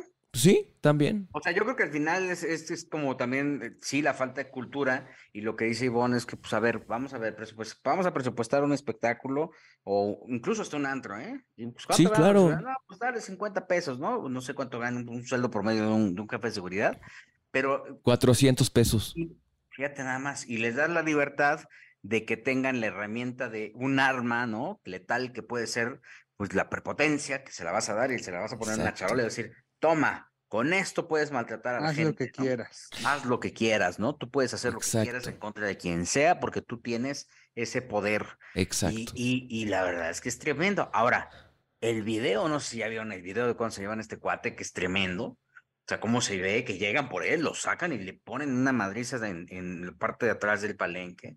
A mí me ha tocado ver cómo sacan a la gente del palenque y es tremendo, ¿eh? O sea, les horrible. vale, llegan dos, dos este, guardaespaldas, los cargan y lo van golpeando. Y, y- y aunque me, me ha tocado ver cómo van arrastrando, los cargan Sí, y cómo van sí. arrastrando con las puntas de los pies, dejando un, un surco desde Sí. donde los levantan, vaya, desde, Sí. desde donde los sacan hasta donde los van a botar y los avientan como si fueran bola de billar. De y bola a de la boliche. calle, ¿eh? Y a la calle y háganle como puedan, ¿no? Sí, sí, sí. Pero no se trata de eso, oye, todos van a divertirse, es entretenimiento en teoría, y para quien le toca verlo y para quien le toca vivirlo, no está bien. Entonces, así como María José y como algunos otros artistas, pues exhortamos a las autoridades a que garanticen espacios seguros tanto para los artistas, para los que hacen el performance, como para los asistentes, porque entonces, ¿de qué se trata? De que ya no puedas ir a, justo comentaban, ¿no? De, híjole, yo iba a ir a la feria, pero pues ya vi que no está Es que no dan segura". ganas. Pues es que imagínate, no. No. sabes si la vas a contar o no. No, y sabes qué? que Entonces- además, por ejemplo, lo que luego hacen es que las, las, este, los shows, los antros, contratan elementos, ¿ok? Sí, les piden la IFE y ya, ¿no? Encuéntralos. Ya ni existe la IFE, Sebastián. Bueno, la INE, el INE. El INE, el INE. Entonces, Y ya casi no existe el INE, ¿verdad? También, pero bueno. encuéntralos. Entonces, a ver, denúncialos, A ¿ok? ver, a ver, a ver. El INE no se toca. Ah, pues díselo a cierto personaje. Ay, sí. Bueno, es- es- eh, termina, Sebastián, perdón por interrumpir. No, no, no, ya, ya, ya, ya, ya, ya, me interrumpiste, ya, ya. ah. Oh, qué caray. Oye, pues mira, qué desafortunado, qué triste y ojalá y pues cada quien se ponga. Oye, el comunicado del ayuntamiento, mano, hijo, diciendo a los de Texcoco, no, pues se trató de casi, casi una bronca personal, y una bronca personal y al tipo le destrozaron la cara. Y, yo retinas. sí creo, sí creo que tendrían que hacer algo porque no se puede quedar ahí, o sea, tienen que insistir y todos los abogados y todo lo que se tenga que hacer y pensar que, eh, insisto, esto, a ver, si esto le hubiera pasado al animal este que, con todo respeto para los animales, al cuate este que redactó el comunicado del ayuntamiento o a su familia, a su mamá, uh, pues no, no lo hubiera redactado así. No, la verdad, qué tremendo, qué tremendo es este, esto que está pasando eh, y, qué lamentable que, que se esté reflejando en la industria del entretenimiento.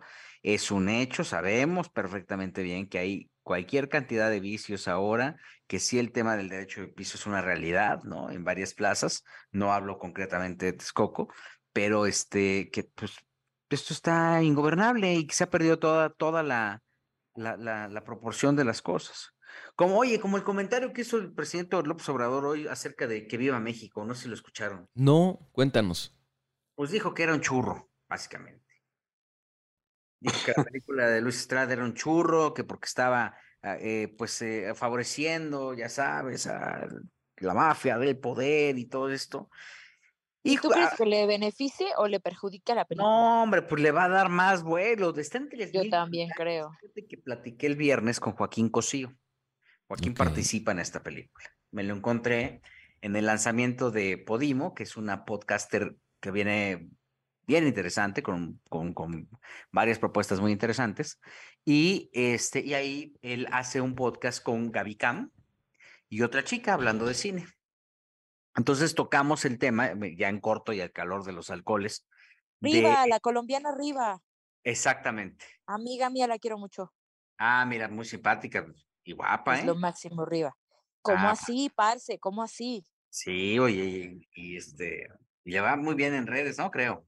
Le va muy bien en redes, es cantante en Colombia, bueno, más bien es colombiana, es cantante y ahorita pues lleva ya unos años, estaba ella en multimedios, me parece, en este de, en un programa de solo ellas, conducía y ahora estuvo un tiempo en Ya Párate y ahora le dieron su programa de 11 a 12 o de 11 a 1, ahí en los 40 principales. Te quiero arriba si en algún momento escuchas esto. Ah, mira, pues ojalá y nos escuche porque ah, yo la vi conducir y ya tiene un fan más. De hecho, la empezaré a seguir en cualquier momento. Pero bueno, entonces estábamos hablando, estaba yo hablando de, de, Joaquín Cosío y me decía, es que sabes qué? que el problema es que así como está contrastante la sociedad en cuanto a, a este, polarizada, este, así también está, va a estar la audiencia, ¿no? Y yo le, le preguntaba, porque para poner un poco más de contexto, esta película la iba a producir Netflix y la iba a sacar en sus plataformas. Y en Sí. algún momento Luis Estrada tenía la, in- la inquietud de que esto saliera no en, en las plataformas, que saliera en el cine. Decía, es que es una película muy buena, muy costosa, que tendría que verse en el cine. Netflix no estuvo de acuerdo. Esto se da prácticamente en, en la misma época en la que Netflix se avienta el tiro con Bardo y sale la distribución en cine y luego sale en la plataforma. Y bueno, al final a Luis Estrada no, no le favorecen las condiciones de Netflix y decide él comprar los derechos al 100%, gastarse su lana para adquirirlos y obviamente él distribuirla como, como, como quería considerarlo. Y es así como llegan a las 3.000 pantallas. Eh, hasta hoy, eh, eh, Que Viva México tiene un, re- un, una, eh, un récord importante en cuanto a espectadores que han asistido a las salas a verlas. Y hoy, casualmente, cuando pues todo parece eh, acabar con la euforia de la primera semana de exhibición, pues aparece el mensaje de López Obrador diciendo que es un chorrazo. Al respecto, Alfonso Herrera se, re- se refiere en sus redes sociales. Se venden churros en más de 3.000 pantallas alrededor del país. Están muy buenos. Y pone un GIF de un vato ahí comiendo. Y, y obviamente, pues, este, mofándose un poco de esta postura que tiene el presidente de la República.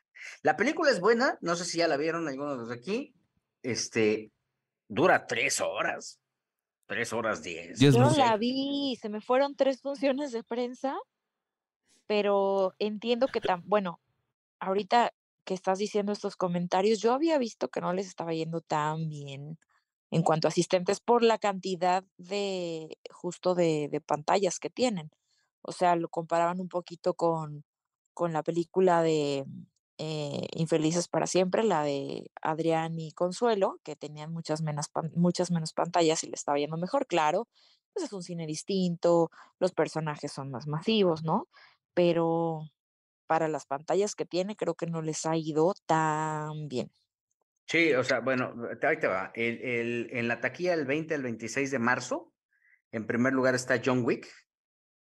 Esta semana tiene un acumulado de, bueno, tiene esta semana, al ser una semana de estreno, generó 73 millones de pesos, con un acumulado de 87. En segundo lugar, Shazam, La Furia de los Dioses, con un acumulado de 149 millones de pesos en cuanto a ingresos se refiere. En tercer lugar está Que Viva México, con un acumulado de 28 millones de pesos. Esta semana generó Vale. 25, 25 millones. Oye, Está para los que nos ¿eh? están escuchando, si van al cine, a Cinépolis, y gritan en la, en la dulcería, ¡Shazam! Se les hace, les hacen más grande su combo. Pero no lo hagan en. Cinemex porque ahí no es. Sí, Bueno. solo tienes un chance, nada de que Chayano así. Scream 6 tuvo ingresos esta semana de 9.1 millones de pesos y un acumulado de 85. Este, y Y ahí está Melissa Barrera, por cierto. en Scream, ¿verdad? Tienes razón. Sí, la mexicana Melissa Barrera, exacadémica, y está también Jenna Ortega, que es la protagonista de Merlina, que bueno, fue muy viral, Merlina, ¿no?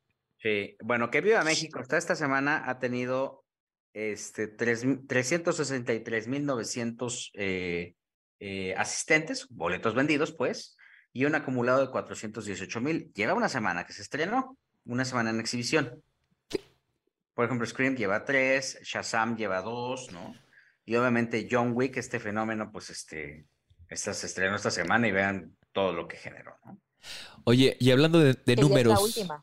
No es un mal número, regresando un poquito nada más al tema, de Sí. acuerdo a lo que dice la gente de Luis Estrada, este, con relación a la pandemia, ¿no? Este, cómo le fue en la pandemia y cómo estuvo el asunto. y- entonces, pues bueno, y además, este, pues es- está financiada totalmente por iniciativa privada porque el gobierno federal, pues, ya saben que no le quiere dar lana a nada, ¿no? pues, Pero sí Bueno, le fue mejor a Infelices, año- a Infelices para siempre, ¿no? Sí, les fue muy bien, pero además recordemos que el año pasado al cine mexicano le fue tan mal que estuvo peor que el 2020. O sea, el 2020 recordemos que las taquillas cerraron, no había chance de ir al cine. Y el año pasado, que sí había taquillas abiertas ya, le fue, le fue peor que ese año, que el 2020. Entonces, lo que sea que pase este año va a ser mejor. Mira, de acuerdo a lo que documenta el Universal, en Felices para Siempre superó el millón de espectadores en las primeras semanas de su estreno. Este, en, eh, desde 2020, solo tres películas locales, contando la mencionada, ha llegado a esta cifra. El Mesero, con Badie Derbez, y Qué Despadre, de Mauricio Ogman.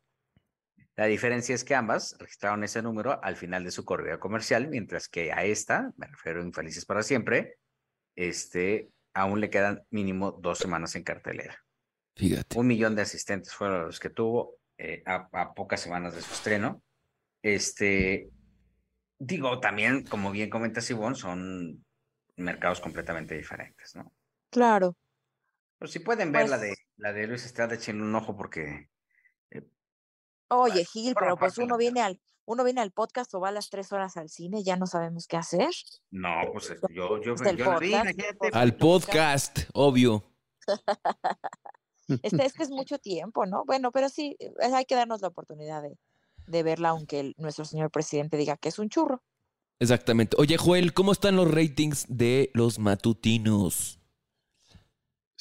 La, te, ¿Quieres que te diga la verdad? Sí. En este momento creo que no, este, no veo grandes cambios, lo siento como Estancados. muy estables, muy estancados incluso, sí. Eh, eh, por decirte algo, sale el sol creo que sigue en su promedio de 260 mil, 250 mil. Eh, venga, la alegría está en los 400 y pico.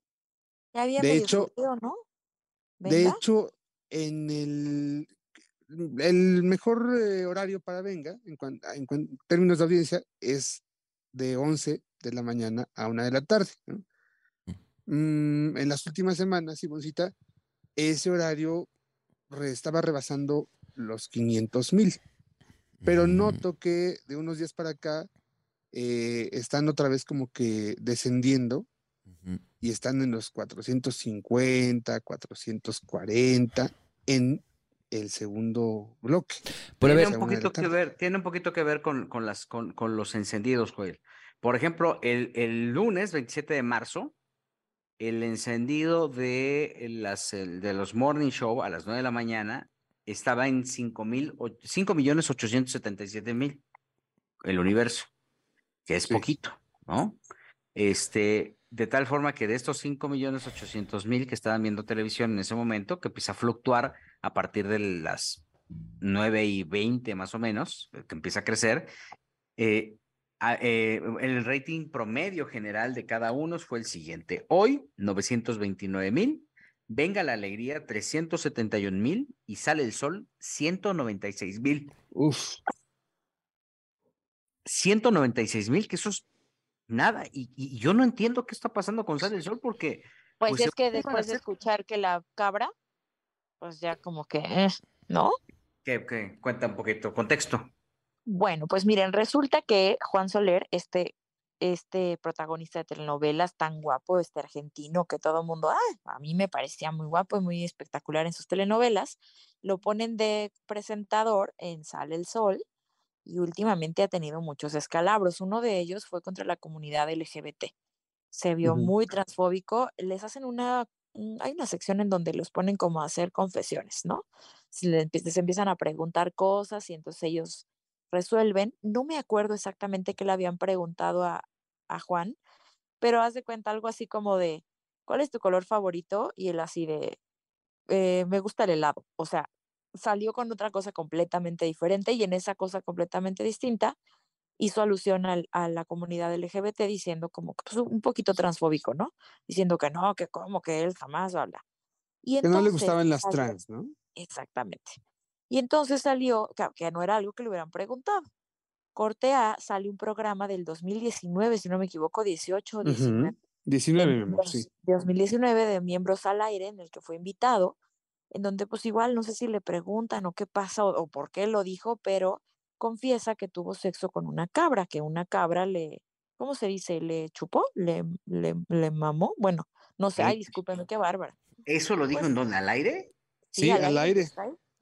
Dijo que, pues, que una cabra Que en su adolescencia, No, con un sí dijo grupo que de amigos, sí, dice que en su adolescencia con un grupo de amigos, pues tuvo eh, sexo oral, ¿sí? Eh, Que una cabra le practicó sexo oral. Y que muy, que muy padre porque le hacían como... Y entonces es Mm, como, mm, Juan Soler, dijiste al aire, porque es claro, a lo mejor eso pudo haberlo hecho adolescente, estuvo muy mal, pero bueno, ya pasó, pero lo dijo en el 2019 siendo un adulto que había tenido sexo con una cabra. ¿Qué te pasa? Pues digo, O sea, eh, a ver, eso- que- pero eso fue, a ver, ¿en- ¿eso lo dijo en Miembros al Aire? Sí, lo dijo en miembros en el al aire 2019.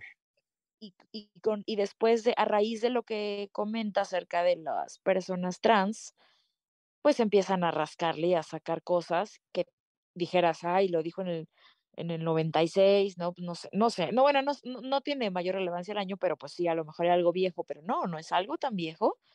Y entonces, pues, Juan Solera ha caído de gracia de, de mucha gente.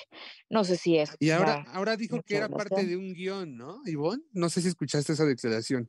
no lo escuché, Que pero eso no que sé, declaró no era parte del que- guion que le dieron. Sí, le, no le sé de echó la culpa al un guion, ¿no? guion. O sea, Ajá. Están de acuerdo que no se ve que sea parte de un guion eso. Pero bueno, puede ser que a lo mejor algunas de sus figuras pues están metidas en muchos temas ahí complicados y supongo que a la gente no le gusta ver tantas cosas complicadas, no lo sé. ¿Puede ser? ¿Será?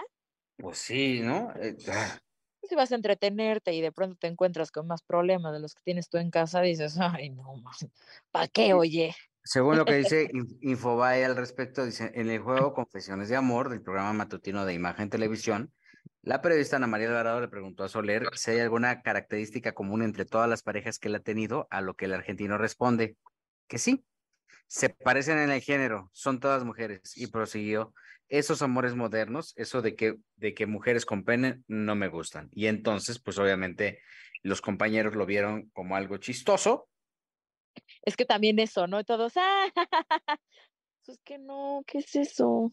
pues generas complicidad, ¿no?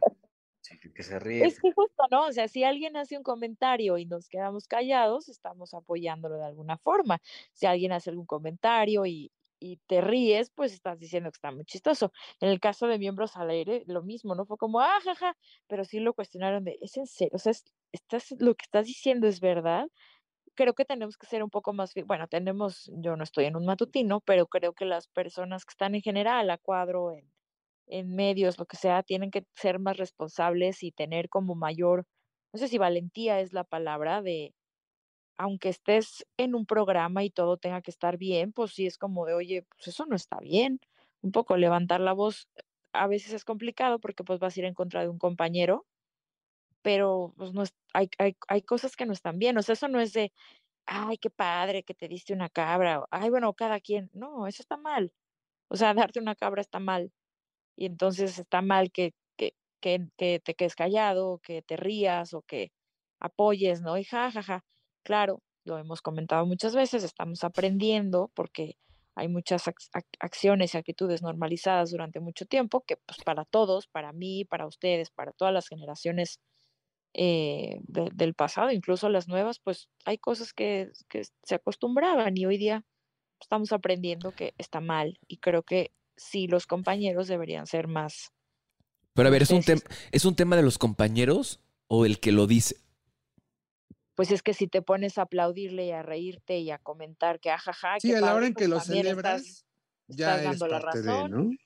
Aquí cuando tú dices algo que no me parece, Sebas, yo levanto la voz. Sí, o sea, no- que- es ¿no? que el, el que el, el que se enoja cae en complicidad, ¿no? Exacto, o sea, El que calla también es testigo. Creo como el que, que dice el que calla otorga, ¿no? yo creo que al final, o sea, es, es algo, es un proceso que estamos ap- aprendiendo, que estamos enfrentando. Juan no es ningún jovencito, ¿no? Viene de una generación que está eh, criada con otro tipo de, de, de, de hábitos, ¿no? Por no decir valores, porque los valores son otra cosa. Y obviamente, pues esto no afecta. Lo que sí es preocupante es que el programa más importante que tiene imagen con tantas horas siga siendo, siga presentando esta miseria de rating. Claro. O sea, Porque aparte no les deben pagar cualquier cosa. Oye, hay un elenco bastante choncho. O sea, no son dos. ¿Cuántos son? ¿Ocho? ¿Diez conductores? sí, o sea, y, y, y, y aunque fueran dos, ¿no? Pero además es muy pero- curioso, Gil, porque estamos hablando del lunes 27, día en el que los tres matutinos dedicaron amplios tiempos a tema Chabelo, Sí. a la cobertura de los funerales, a la recordación y todo esto. Y realmente, pues el único programa que pudo mantener su audiencia fue, eh, y, y vamos, relativamente, ¿no? Este fue el programa Hoy. Venga tuvo un ligero descenso y Sale el Sol, pues sí se, se cayó, ¿no? Totalmente. Es que ya sale el sol, deberían de tomar una decisión ahí.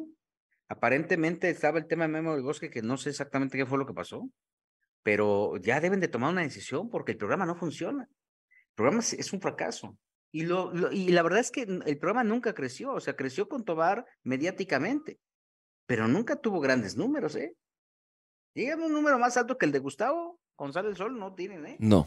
Al contrario, era una, era, El- era una desgracia para los, para- en, en cuanto a Carrie, este, para todos, ¿no? El aparente crecimiento de Sale el Sol eh, creo que no se debió a otra cosa más que a Nacho Lozano, Claro, claro, sí, básicamente. sí, porque él era el que dejaba ese Carrie de 500 mil, ¿no? Que por cierto, cierto, Nacho ya- Lozano anunció que este viernes es su último día en Noticias Telemundo, que se va porque quiere hacer nuevos proyectos. Pues quién sabe qué terminará haciendo, ¿no será, no lo irán a regresar? Ojalá. De esas, A lo mejor ya están tomando, apretando las tuercas. Sí, Sería muy bueno. pues ojalá, ¿no? Sería bueno. Oye, ¿y cómo les va, cómo les va este, el único, el programa que yo sí veo? ¿Cómo le va a Reto, eh? Muy mal. Ay, no, lo van a quitar. E- a empezó mal, o sea, empezó con 800 mil. Ha sido su inicio de temporada más bajo, ¿no?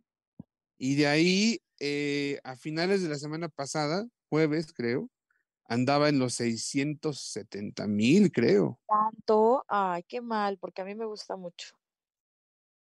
Y aparte, sí creo que Pero- esta temporada la cambiaron basándose mucho más en el formato de, de la isla. Eh, ¿qué- eh, ¿Cuál fue la variante ahora en, en esta temporada? Mira, en todas las temporadas llevaban eh, gente conocida primero, o sea, ya sabes, actores, conductores, comediantes, pero eran principalmente del medio artístico. Em, en esta temporada, antes se llamaba Naturaleza Extrema y ahora es la Liga Extrema. Y lo que hicieron fue llevar como a muchos atletas. Sí hay conocidos actores y así está Miguel Martínez, Salvador Cervoni, Julio Camejo e incluso eh, un par de los que había repetido, pero también metieron a mucha gente de otros, de otros realities, por ejemplo, de Exatlón, de Guerreros, de la isla Al. Agus lo metieron, ¿no? Al Agus, bueno, Agus ha estado en todos, ¿no? Que estaba de Guerreros, en Guerreros Agus estaba también en el de Canto y en Estuvo hasta. Quiero Cantar. Exacto. Entonces, este, metieron a gente como de otros realities que sí son muy fuertes porque la variante de reto antes era que pues había algunos muy malos, ¿no? Los costalones, ¿no? Entonces era la tía Aide, el cinturita de huevo, el tío de la manteconcha, o sea, unas cosas muy, muy chistosas, pero ahora todos, la verdad, la mayoría son pues muy bestias. Y antes había muchos Fíjate, pero- equipos. Antes había muchos equipos, o sea, había, no sé, como siete equipos, me parece, o sea, había más equipos con menos participantes y la forma de, eliminación, por decirlo de una forma, era después del inframundo, ya sabes que las porquerías que les ponían a comer y así, pues se, se medían en las competencias. Incluso había gente que decía, yo no quiero pasar al inframundo y de todas formas llegaban a la competencia y ganaban, ¿no? Porque eran mejores. Caso de Ferdinando Valencia, este, la temporada pasada hubo varios de los actores. Bueno, la cosa es que ahorita entiendo que van a, se van, este, a, o sea, van a meter así votaciones y por puntos y no se va a salvar el más fuerte, se va a sal- o sea, van a salvar por inframundo. O sea, el que se Fíjate, trague el, martes 28 de marzo eh, eh, registró promedio 736 mil. Y sí es alarmante porque su programa anterior, que es, que fue una película, Una que se llama película. El Doctor Dolittle, Ajá. este, de, entregó en un millón dieciséis mil. ¿Cómo Uy. crees? O sea, Entonces se va tuvo una caída mucho. tremenda y, y, ah, por ahí de las 8 y 20 se cayó hasta 600 mil. que es lo que estaba Entonces, diciendo Joel. No, gente, rescatemos la Muchísimo. Extrema porque está muy bueno. Pero te voy a decir una cosa, yo creo que también el, el casting estuvo mal, ¿no?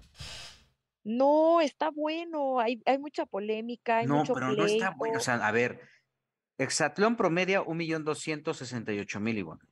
Ajá, Eh, Betty pero la esos están Fea, en Azteca 1, acuérdate. Betty la Fea le entrega un millón doscientos cuatro mil y aunque se cae un poquito, este empieza a crecer hasta un millón doscientos, un millón trescientos mil. Yo sí creo que el casting está chafa. Con todo respeto, Pues- Cervoni, ¿qué, ¿qué aportación le va a dar? Lo que pasa es que Cervoni es uno de los que estuvo en las temporadas pasadas y fue muy polémico y, le, y era muy bueno. Pero no vendes polémica, mismo. vendes atletas, ¿no?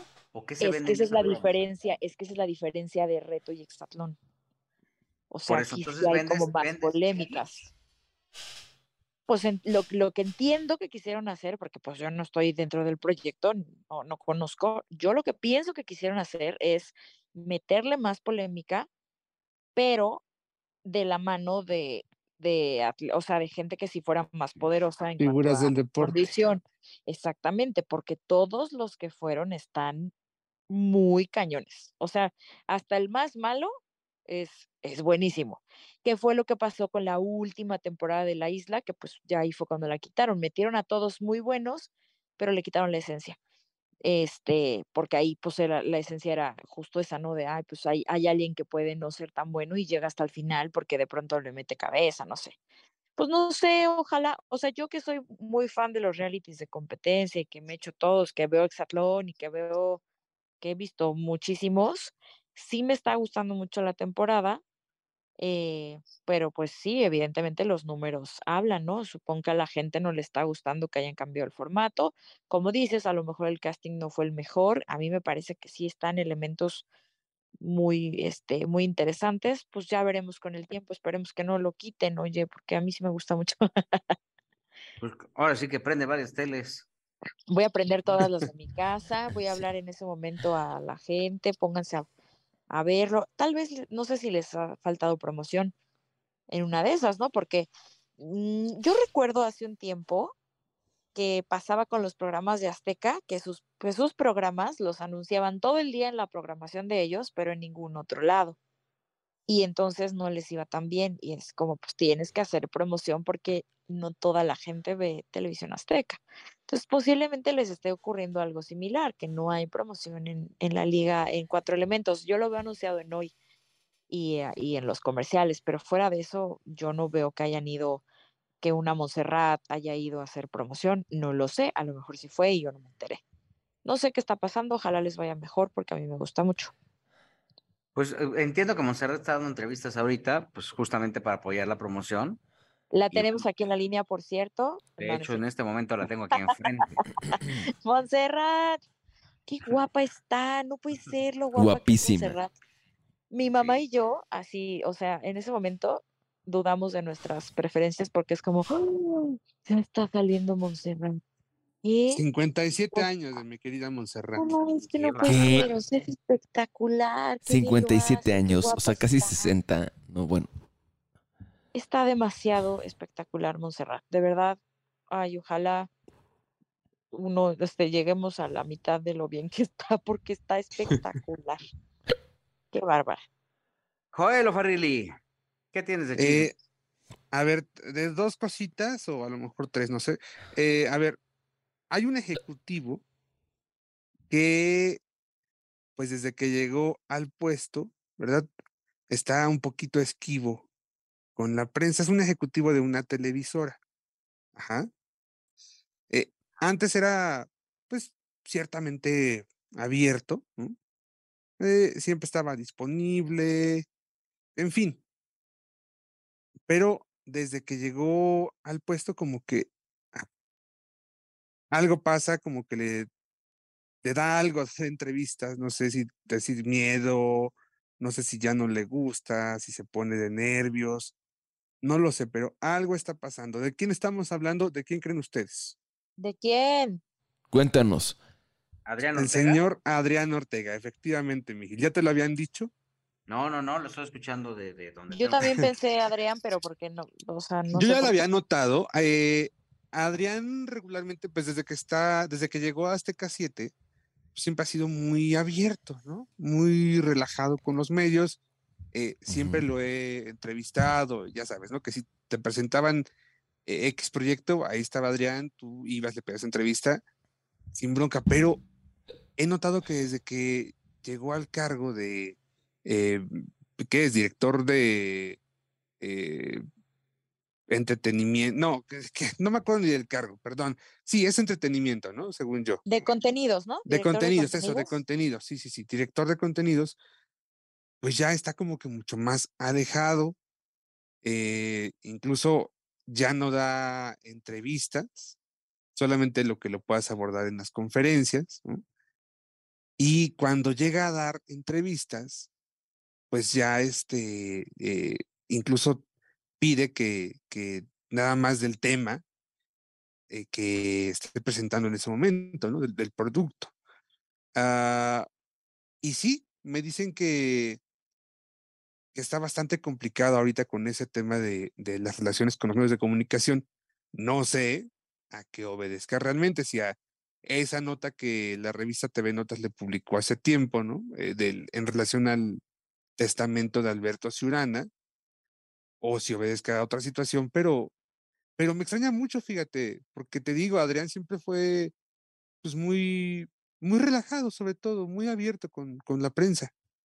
Pues, Yo creo que a lo mejor eso también generó una resistencia, ¿no? Pues no, no quiere que le pregunten a un tema ahí, que bueno, pues eso fue promovido a todas luces por la, por la familia de, de Alberto, ¿no?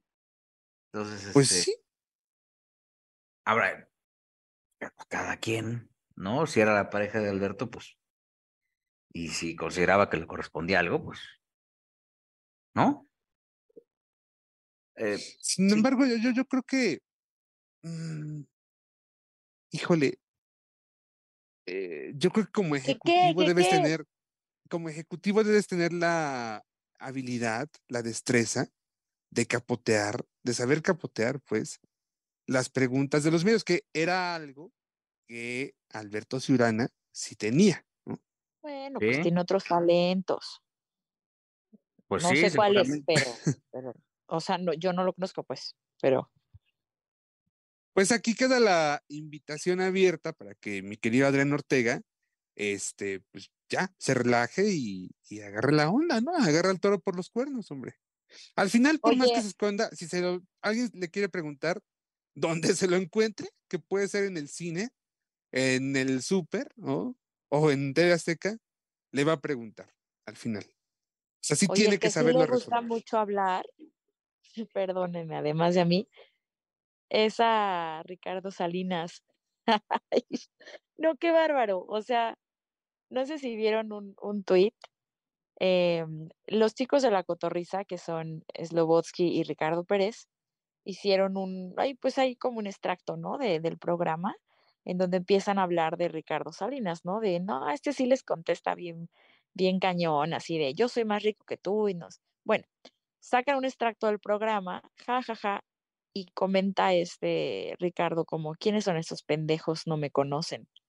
Y entonces le empiezan a poner todos, pues son los que llevó tu empresa al, al mundial. o sea, y entonces él contesta con un GIF, este del de, de Big Bang Theory. ¿Cómo se llama? El, el protagonista cuando está respirando con una bolsa de papel, como Ah, de sí, este. Sheldon, ¿se llama? Sheldon, ¿no? El que dice Penny, Ajá, Penny, Penny. Ajá, exacto. Y entonces pone, ay, de veras. Ya sé que, o sea, ya sé que el humor de Ricardo es, es muy negro y vo- involuntario, pero a mí me hace reír mucho.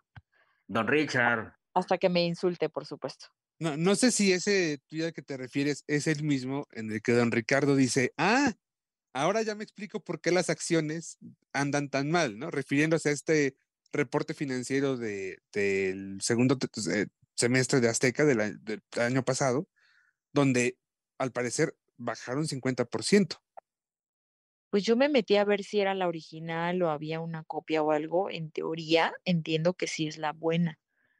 Pero bueno, eso ocurrió. Ahora, también eh, creo que Ricardo Pérez le responde a Salinas Pliego y le dice, oiga señor, pues este, sí fuimos con, con su empresa, pero además también este, nos deben dinero, ¿no? sí, Así le que saque la chequera o algo así.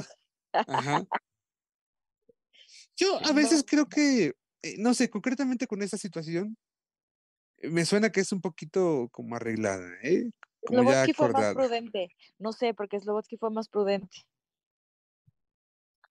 O sea, Slobod- siento que si hubiera sido así, los dos le hubieran contestado, le hubieran contestado mal. Bueno, pero pues no lo sé. No lo sé. Oigan, fui el viernes al Cumbia Machine. ¿Ya platicaron de eso? No, No, a ver, ¿Cómo cuéntanos. estuvo? No, cuéntanos. No les voy a decir. A mí no me gusta ni poquito esa música.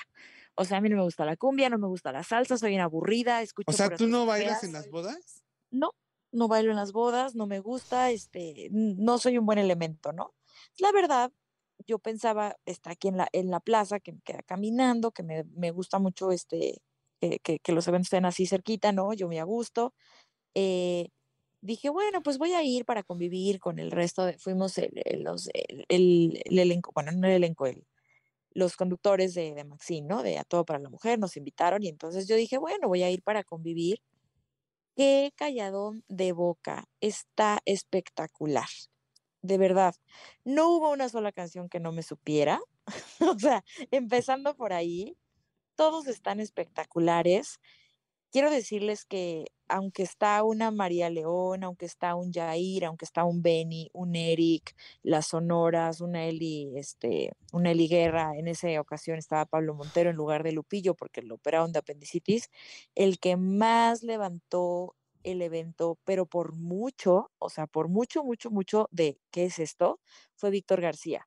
Fue el Sí. más eh, vitoreado o sea, yo misma, "Ah", como lo otra vez. Yo pensé, de hecho, que era la única canción que me sabía, la de otra vez con Víctor, pero todo, todas las canciones están padrísimas, los arreglos.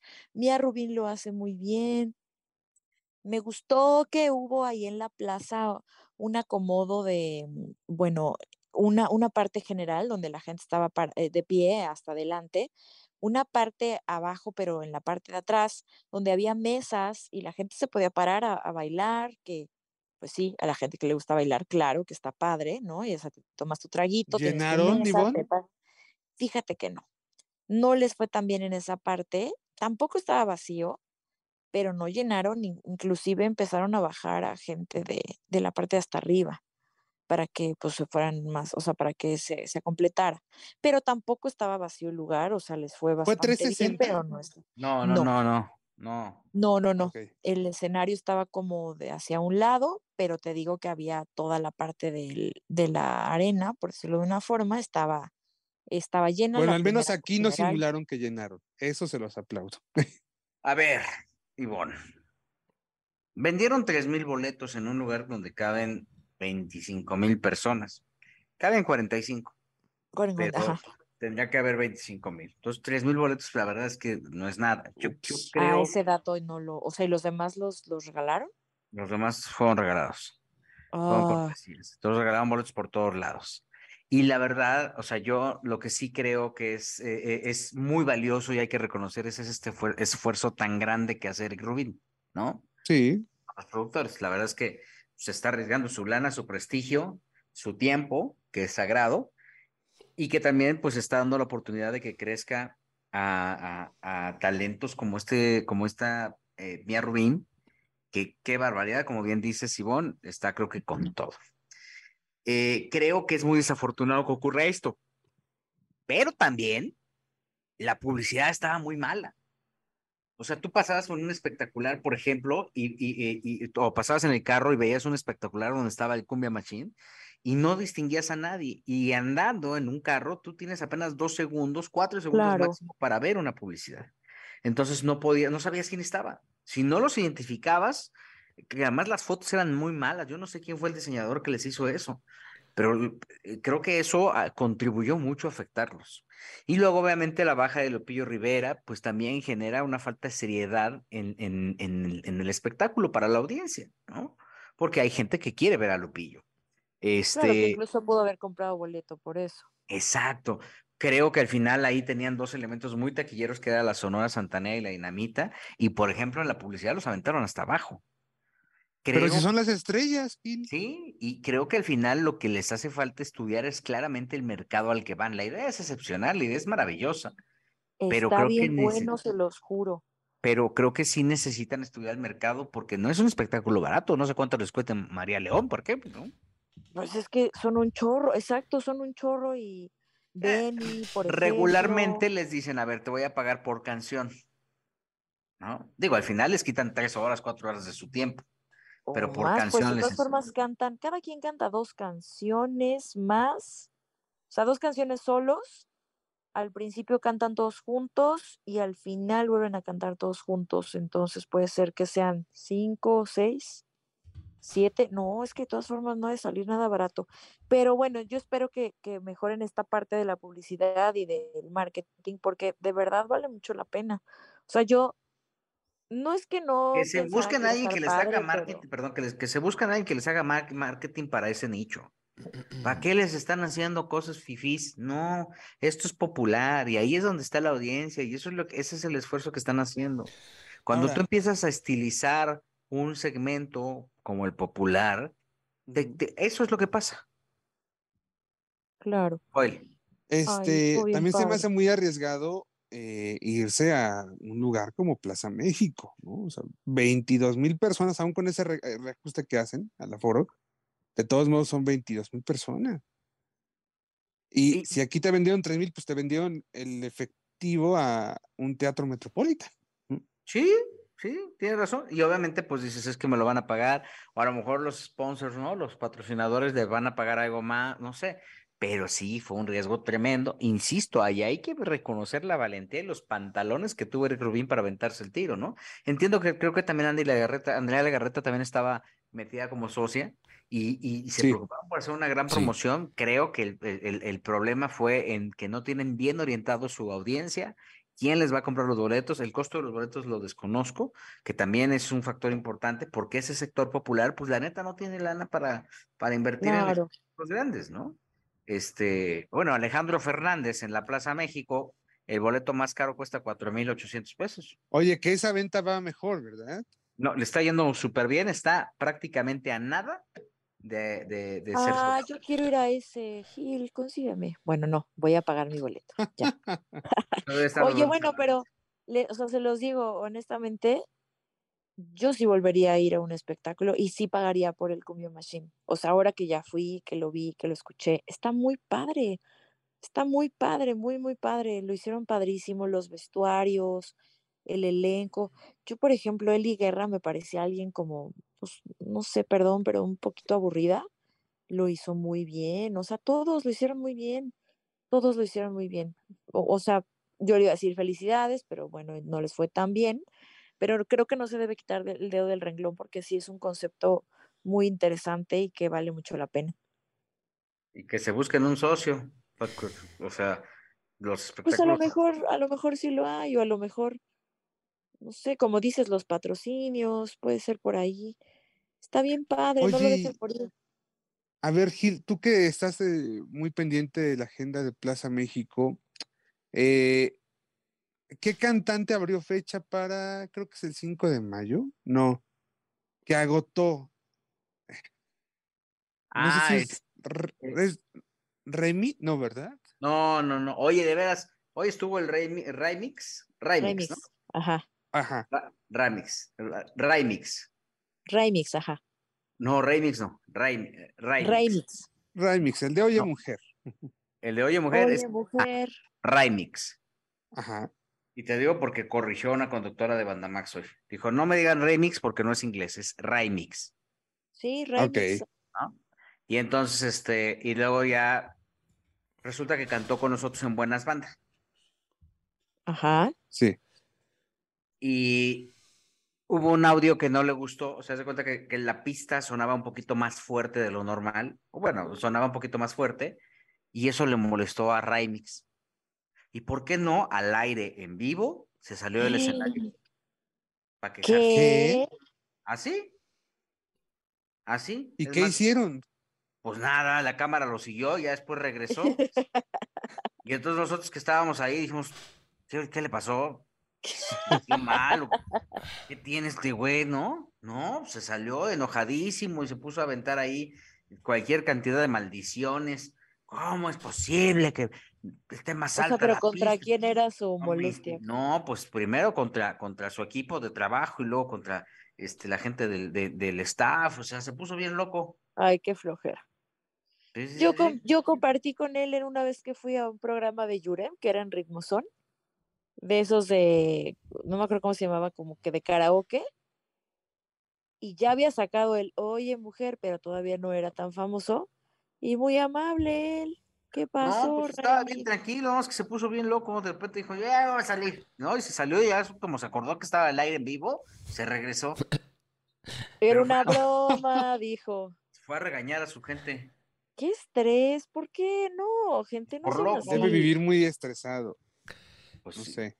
Porque ayer declaró que él eh, definitivamente ya no hará más duetos, porque luego cuando busca a los artistas se hacen mucho del rogar.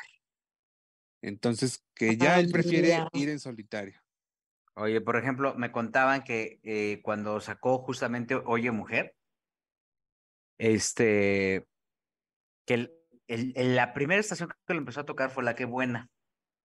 Y entonces era un trancazo y ahí estaba y, y- y lo tocaban porque el tema es muy bueno. Y ahí estaban felices tocándolo, el pollo de La Que Buena, se llama, así le dicen el director, el pollo. Sí. y que le habló Raimix al pollo y le dijo, bueno, si tú estás tocando tantas veces mi canción, es momento de que me pagues. Ay, Ok. Y entonces el pollo lo que hizo fue buscar a un grupo que se llama Los Diablos Locos Claro. y les pidió a los Diablos Locos que grabaran esa canción. Oye, mujer. Dijo, Graba Oye, mujer. Y entonces la canción que dejó de salir fue la de Raimix y la que Ah. tocaban era la de Los Diablos Locos. Hasta que a Raimix le cayó el 20 y le marcó al pollo diciéndole, oye, no, pues ya vamos a llegar a un arreglo porque pues ya me sacaste de programación. Y ese es por eso que empiezan a trabajar juntos. Pero sí está medio Ah. chiflado, o sea, creo que no. Pues es que no, para estar pues en está este medio hay que saber, ¿no? ¿no? Sí, sí, sí. Pero bueno. ¿Ya se te quitó el hipo, Sebastián de Villafranca? No, traigo un hipo hor- horrible. Ay, mi con horrible. Eh, Simón de los Ríos, cuéntanos. Ya, ya, este, ya pueden llegar bien a Radio Fórmula, ya no les, les siguen cobrando el estacionamiento. Y nos seguirán, oye, ¿Por qué, hombre? porque cuesta. Pero ahí hay un lugarcito de parquímetro. A ver si el viernes lo logro quedármelo. Uno solo, en toda la calle hay un solo cuadrito de parquímetro. Pues eso, pues cuesta, ¿qué te digo? Pero están muy lindas las instalaciones. Y además encontrarme al teacher me emociona mucho. Porque como, o sea, todos, es ahí el pasadero, ¿no? De, ¡ah! no sé si antes era el pasadero y yo nunca había encontrado al teacher y ahora sí, entonces qué emoción, qué emoción. Oye, ¿y si van todos los conductores o, o siguen No, transmitiendo? algunos van al, bueno, del que sé, por ejemplo, es Chumel. Mm, nosotros estamos el viernes, salimos a la una de la tarde y antes, los últimos días de e- en universidad, había que salir corriendo porque era, solamente había ya un, un foro, o sea, como que empezaron a, a desocuparlos y entonces el foro El por foro A es el único que estaba, ¿no? oye, Exactamente. ¿por qué a Shanik me la quitaron Entonces- del foro, eh?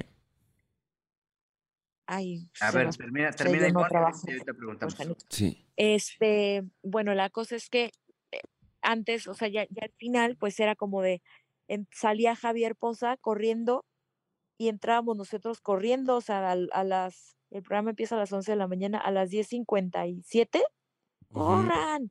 Y lo mismo para salir, ¿no? Corre porque ahí viene Chumel. Ahora, por lo menos en el caso de nosotros, Chumel solamente va, entiendo, martes y jueves. Y los demás días transmite desde casa. Entonces, ya no es de corran, por lo menos en ese horario, no sé el resto del, del, de los programas. Y no ¿Qué sé, si, te pagan el estacionamiento, no lo sé. ¿Qué pasó con Shanik? Ah, que según yo tenía un foro increíble y de repente me la voy viendo. Este, Alguien sigue teniendo hipo. sí. y me la voy viendo que está ahí como que muy, muy apretada en el. en un como mini cabina. ¿Qué pasó? Hay unas cabinitas. Creo que tengo la respuesta, pero no estoy segura de si es la correcta. A ver, dímelo. Eh, durante la pandemia, Ok. Shanik sí hizo este formato de, ya sabes, de, de StreamYard, Ujú. de que cada quien transmitía desde su casa y los invitados, pues así lo, igual los, los transmiten, este, bueno, los eh, están, de- están vía remota. Entonces puede ser, es lo que yo pienso, que como ya se quedaron con este formato y les funciona y saben hacerlo, supongo el equipo, pues ya no utilizan el foro. Es lo que pienso, pero no estoy. Porque es como una cabinita que sí es de, de fórmula. Este. Hay unas cabinas ahí sí. también que son como salas de juntas de cuenta, pero Sí, ahí literal, sus literal, literal. Y tiene como una webcam chi- chiquitita y este... Y yo cuando la vi, porque el día que, que, ar- que arrancó fue de, no, ya mi foro, estoy feliz, que no sé qué, no sé cuánto. Y de repente voy viendo y dije, no, no puedo. O sea, ya me la, ya me la quitaron de la cabina, digo, del... Pero pues, Del ¿qué tiene, foro. no? Pues Digo, nada. al final, mientras no deje de transmitir, aunque transmites en un lugar, digo, pues las cabinas creo que Sí, pero es que también es telefórmula. herramientas, Sí, pero es telefórmula también. O sea, no ¿Qué solamente tiene? radio. Pero se ve bien, ¿no? Si no, No, se ve bien. se ve pésimo. Pésimo. no lo. Sebas pasó de, "Pues es que se ve raro, se ve pésimo. No, se ve pésimo, literal. Sí, Porque están todos Oye, como ¿y que Flor, apretados. ¿Cómo lo hacen, Juelito? Eh, a partir del pasado domingo, fue muy curioso porque todavía el programa de televisión de la semana pasada, del domingo pasado, lo grabamos cada uno en casa, ¿no? Porque estábamos todavía en este como reacomodamiento de los horarios de televisión eh, para la gente que grabamos. Pero a raíz de la muerte de Chabelo, fuimos en vivo el domingo, entonces ya eh, eh, estuvimos en nuestro pequeño forito asignado ya. y bueno, pues vamos a estar justamente en ese foro grabando los programas de los, de los domingos. Ah, claro, pues, cada, cada ¿En el foro eh, grande o en las...? No, en, en nuestro forito es una de las, de las cabinitas, yo creo que es ah, una de las cabinas a las que se refiere eh, Sebastián. Eh, y ahora, mm, hasta donde entiendo en fórmula, ahora el plan es que cada quien respete de manera rigurosa los horarios que le son asignados a su producción. O sea, si a ti tu producción te va a asignar, como en nuestro caso, viernes, una 30 de la tarde, es inamovible. no ¿Antes te pueden dar diferente? servicio. Antes sí pasaba diferente. Este era más o menos ajustable, ¿no? Eh, Si algún conductor tenía necesidades especiales en algún determinado día, pues no había problema. Pero entiendo que eso ya no, justamente porque ahora eh, digamos que hay menos foros para grabar televisión, entonces quieren que esos menos foros sean eh, más, este, pues sacarles más provecho. ¿no? Ah, pues sí. Suena lógico, ¿no? Yo creo que están economi- economizando espacios. Sí, sí, Ah. totalmente. Sí. Están economizando espacios. Pero bueno, pues ya nos vamos. Ya estuvimos platicando un buen rato con ustedes. Este, les habíamos, ya habíamos comentado que el concierto de Billie Eilish había canceló. sido- Canceló, ¿no? Sí. Sí, que se reprogramaba, dice, según el comunicado de Ocesa. Y bueno, pues este eh, piden que se guarden los boletos, ya que serán válidos para una nueva fecha y que si aún así decidan eh, eh, solicitar su reembolso, pues este, que lo soliciten. Oye, por cierto, estuve en, en, en la presentación de una plataforma que se llama Podimo, que es de podcast, ya habíamos comentado, este, en donde está Mónica Garza, Gaby Barketing, Risco, este, las chavas estas Se Regalan Dudas, que entiendo que son un trancazazazo, que le está yendo muy bien con las presentaciones. Y este, Estefanía Veloz también por ahí. De hecho, tengo la oportunidad de participar en un podcast con de Estefanía, en donde hablamos de la muerte de Paco Stanley, vista desde una chava de 28 años, que creo que este le da una particularidad porque pues es, eh, Estefanía no conocía a Paco Stanley hasta que lo fue conociendo por lo que veía en digital, en las redes y por lo que veía y por lo que cada uno de los eh, personajes que tuvimos la oportunidad de conocerlo le fuimos contando. Eh, si pueden echarle una, un, un oído, creo que valdría lo agradeceríamos mucho y vale mucho la pena el, el, el programa que hacemos con eh, Estefanía en Podium, que es una plataforma de o sea, ¿vas a estar ya fijo, Gil? No, solamente, solamente hicimos, es un... Ah, ok. solamente hicimos esta participación ahí y este, pero pues para que lo escuchen y que nos digan a ver qué es lo que piensan. Gil. Y pues, Oye, bueno, hoy pues, fue la hoy fue la premier de Calabozos y Dragones en, en universidad. Estuvo Hugh Grant, y este Chris, bueno, mucho, mucho gringo, mucho guapo, oye, mucho famoso ahí que también ya se le estaba cayendo el techo, es que está lloviendo muy cañón. ¿Fuiste? Espérate tantito, Tlaloc. La verdad, no. No, Tlaloc es, es tendencia en Twitter en este momento. Está Tlaloc. pegando más que la cumbia, Tlaloc. Sí, sí, sí, Tlaloc es tendencia. Pero bueno, Pero pues ya nos vamos. es- ok. Sí, termina. ¿Qué onda? No, bueno, que no, me, me parece muy interesante que estén ocurriendo este eventos internacionales en nuestro país. Eso señala que pues es un buen eh, un, un buen foco, ¿no? Eh, México, porque pues igual pudieron haber hecho las premieres en otros lados y están viniendo aquí. Igual lo del concierto de Billy, que digo que al final pues se, se canceló por el tema de la lluvia, pero habla bien de nuestro país, me parece, en lo personal, su- su- sospecho, sugiero. Y ya, Muy bien. ya si quieren, ya nos podemos ir.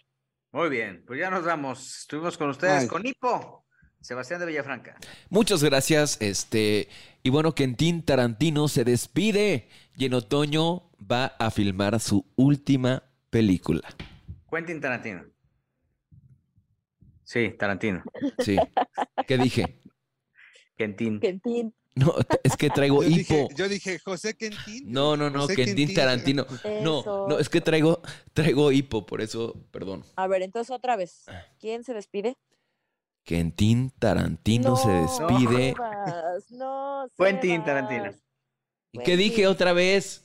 Quentin. Quentin. Por ¿Cómo eso. dije? ¿Cómo se dice? ¿Y cómo dije? ¿Y cómo se dice? ¿Saben cuántas veces? queremos, mis Sebas. No, no, no. eh, eh, Les voy a contar una cosa. Cuando trabajé con Gil en, en Televisa, ¿saben cuántas veces me corrigió el Betty Mo- Monroe? ¿Te acuerdas? Ah, Betty Monroe, decía, Betty Monroe. Exacto, sí. Ah, Que no es así. Porque no se Bueno, alcanzó el presupuesto y la inflación lo permitió Ivonne de los Ríos. Antes de que se despida Quentin Tarantino, eh, aquí estoy. Muchas gracias. Me da mucho gusto escucharlos. Los quiero. Les mando besos, abrazos y apapaches. Y el rey de Iztapalapa, Joel Farrilli. Ok. y, de, y de alcaldías aledañas, por supuesto. claro que sí. Oye, me quedé con muchas quejas, sugerencias y todo eso. Las voy a tener que acumular para el próximo podcast, pero eh, ay, vamos a profesionalizarnos todos en los medios, ¿va? Los reporteros, este, los jefes de información, las conductoras. Híjole, yo estos días he detectado errorcillos, errorcillos. No, no, no, señores. Hay que ofrecerle lo mejor a nuestra audiencia, por favor. Ánimo. ¿Pero qué? ¿Por qué? ¿O qué? A ver, suéltalo. No, pues mira, por ejemplo, en la cobertura que, que hizo Foro TV de los funerales de Don Chabelo, eh, te voy a decir lo que dijo un reportero, eh, el que enlazaron domingo, 7 de la mañana, eh, a la funeraria, a J. García López. Eh, efectivamente, como dices, pues toda la noche se lleva a cabo el funeral de Javier López y podemos decirte a esta hora que han llegado varios artistas, sí, son varios artistas los que se han dejado ver a lo largo de la noche en esta funeraria, ¿no? Ok. Ok. Por ejemplo, ¿no? Ajá. Luego, eh, con mi- eh, mi querida Todo para la Mujer, ¿verdad? Programa aquí de mi querida Ivoncita de los Ríos. Ay, qué dije, Híjole, qué dije. me- no, tú no, mi amor, tú no. Ay, bendito Pero Dios. fíjate que no me cuidaron a, a mi, a mi doña Silvia Pinal No sé si vieron que doña Silvia fue a, a, a, a Mamá Mía el fin de Exacto. semana. Sí. Bueno, entonces ahí creo que Florecita Plata, la productora de Todo para la Mujer, Flor Plata, creo que se la encontró, eh, la abordaron a doña Silvia, ¿no? Básicamente pues para como que mandar un saludo y eso.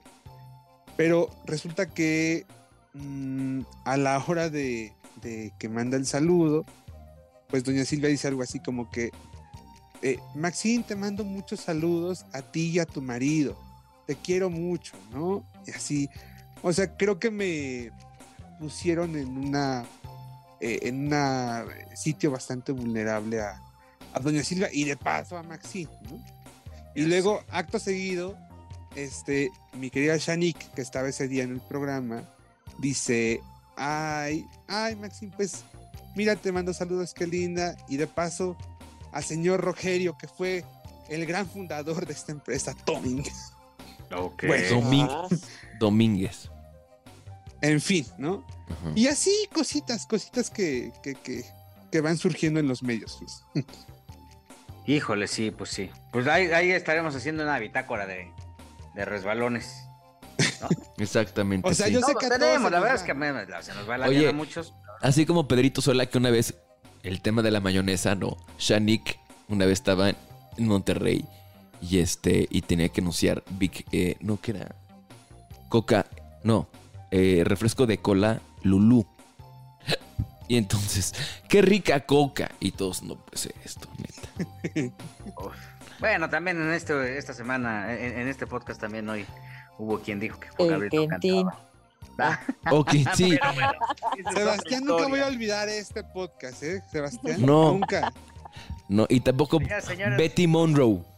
Nos vemos, nos escuchamos la próxima semana. Gracias por estar con nosotros, por sus mensajes, por todo lo que nos dicen. Eh, y aquí estamos, muy cerca ya del cuarto aniversario de Quizá Hablemos de Ti. Ay, la. Barrera, nos escuchamos la próxima aquí, donde quizá hablemos de ti.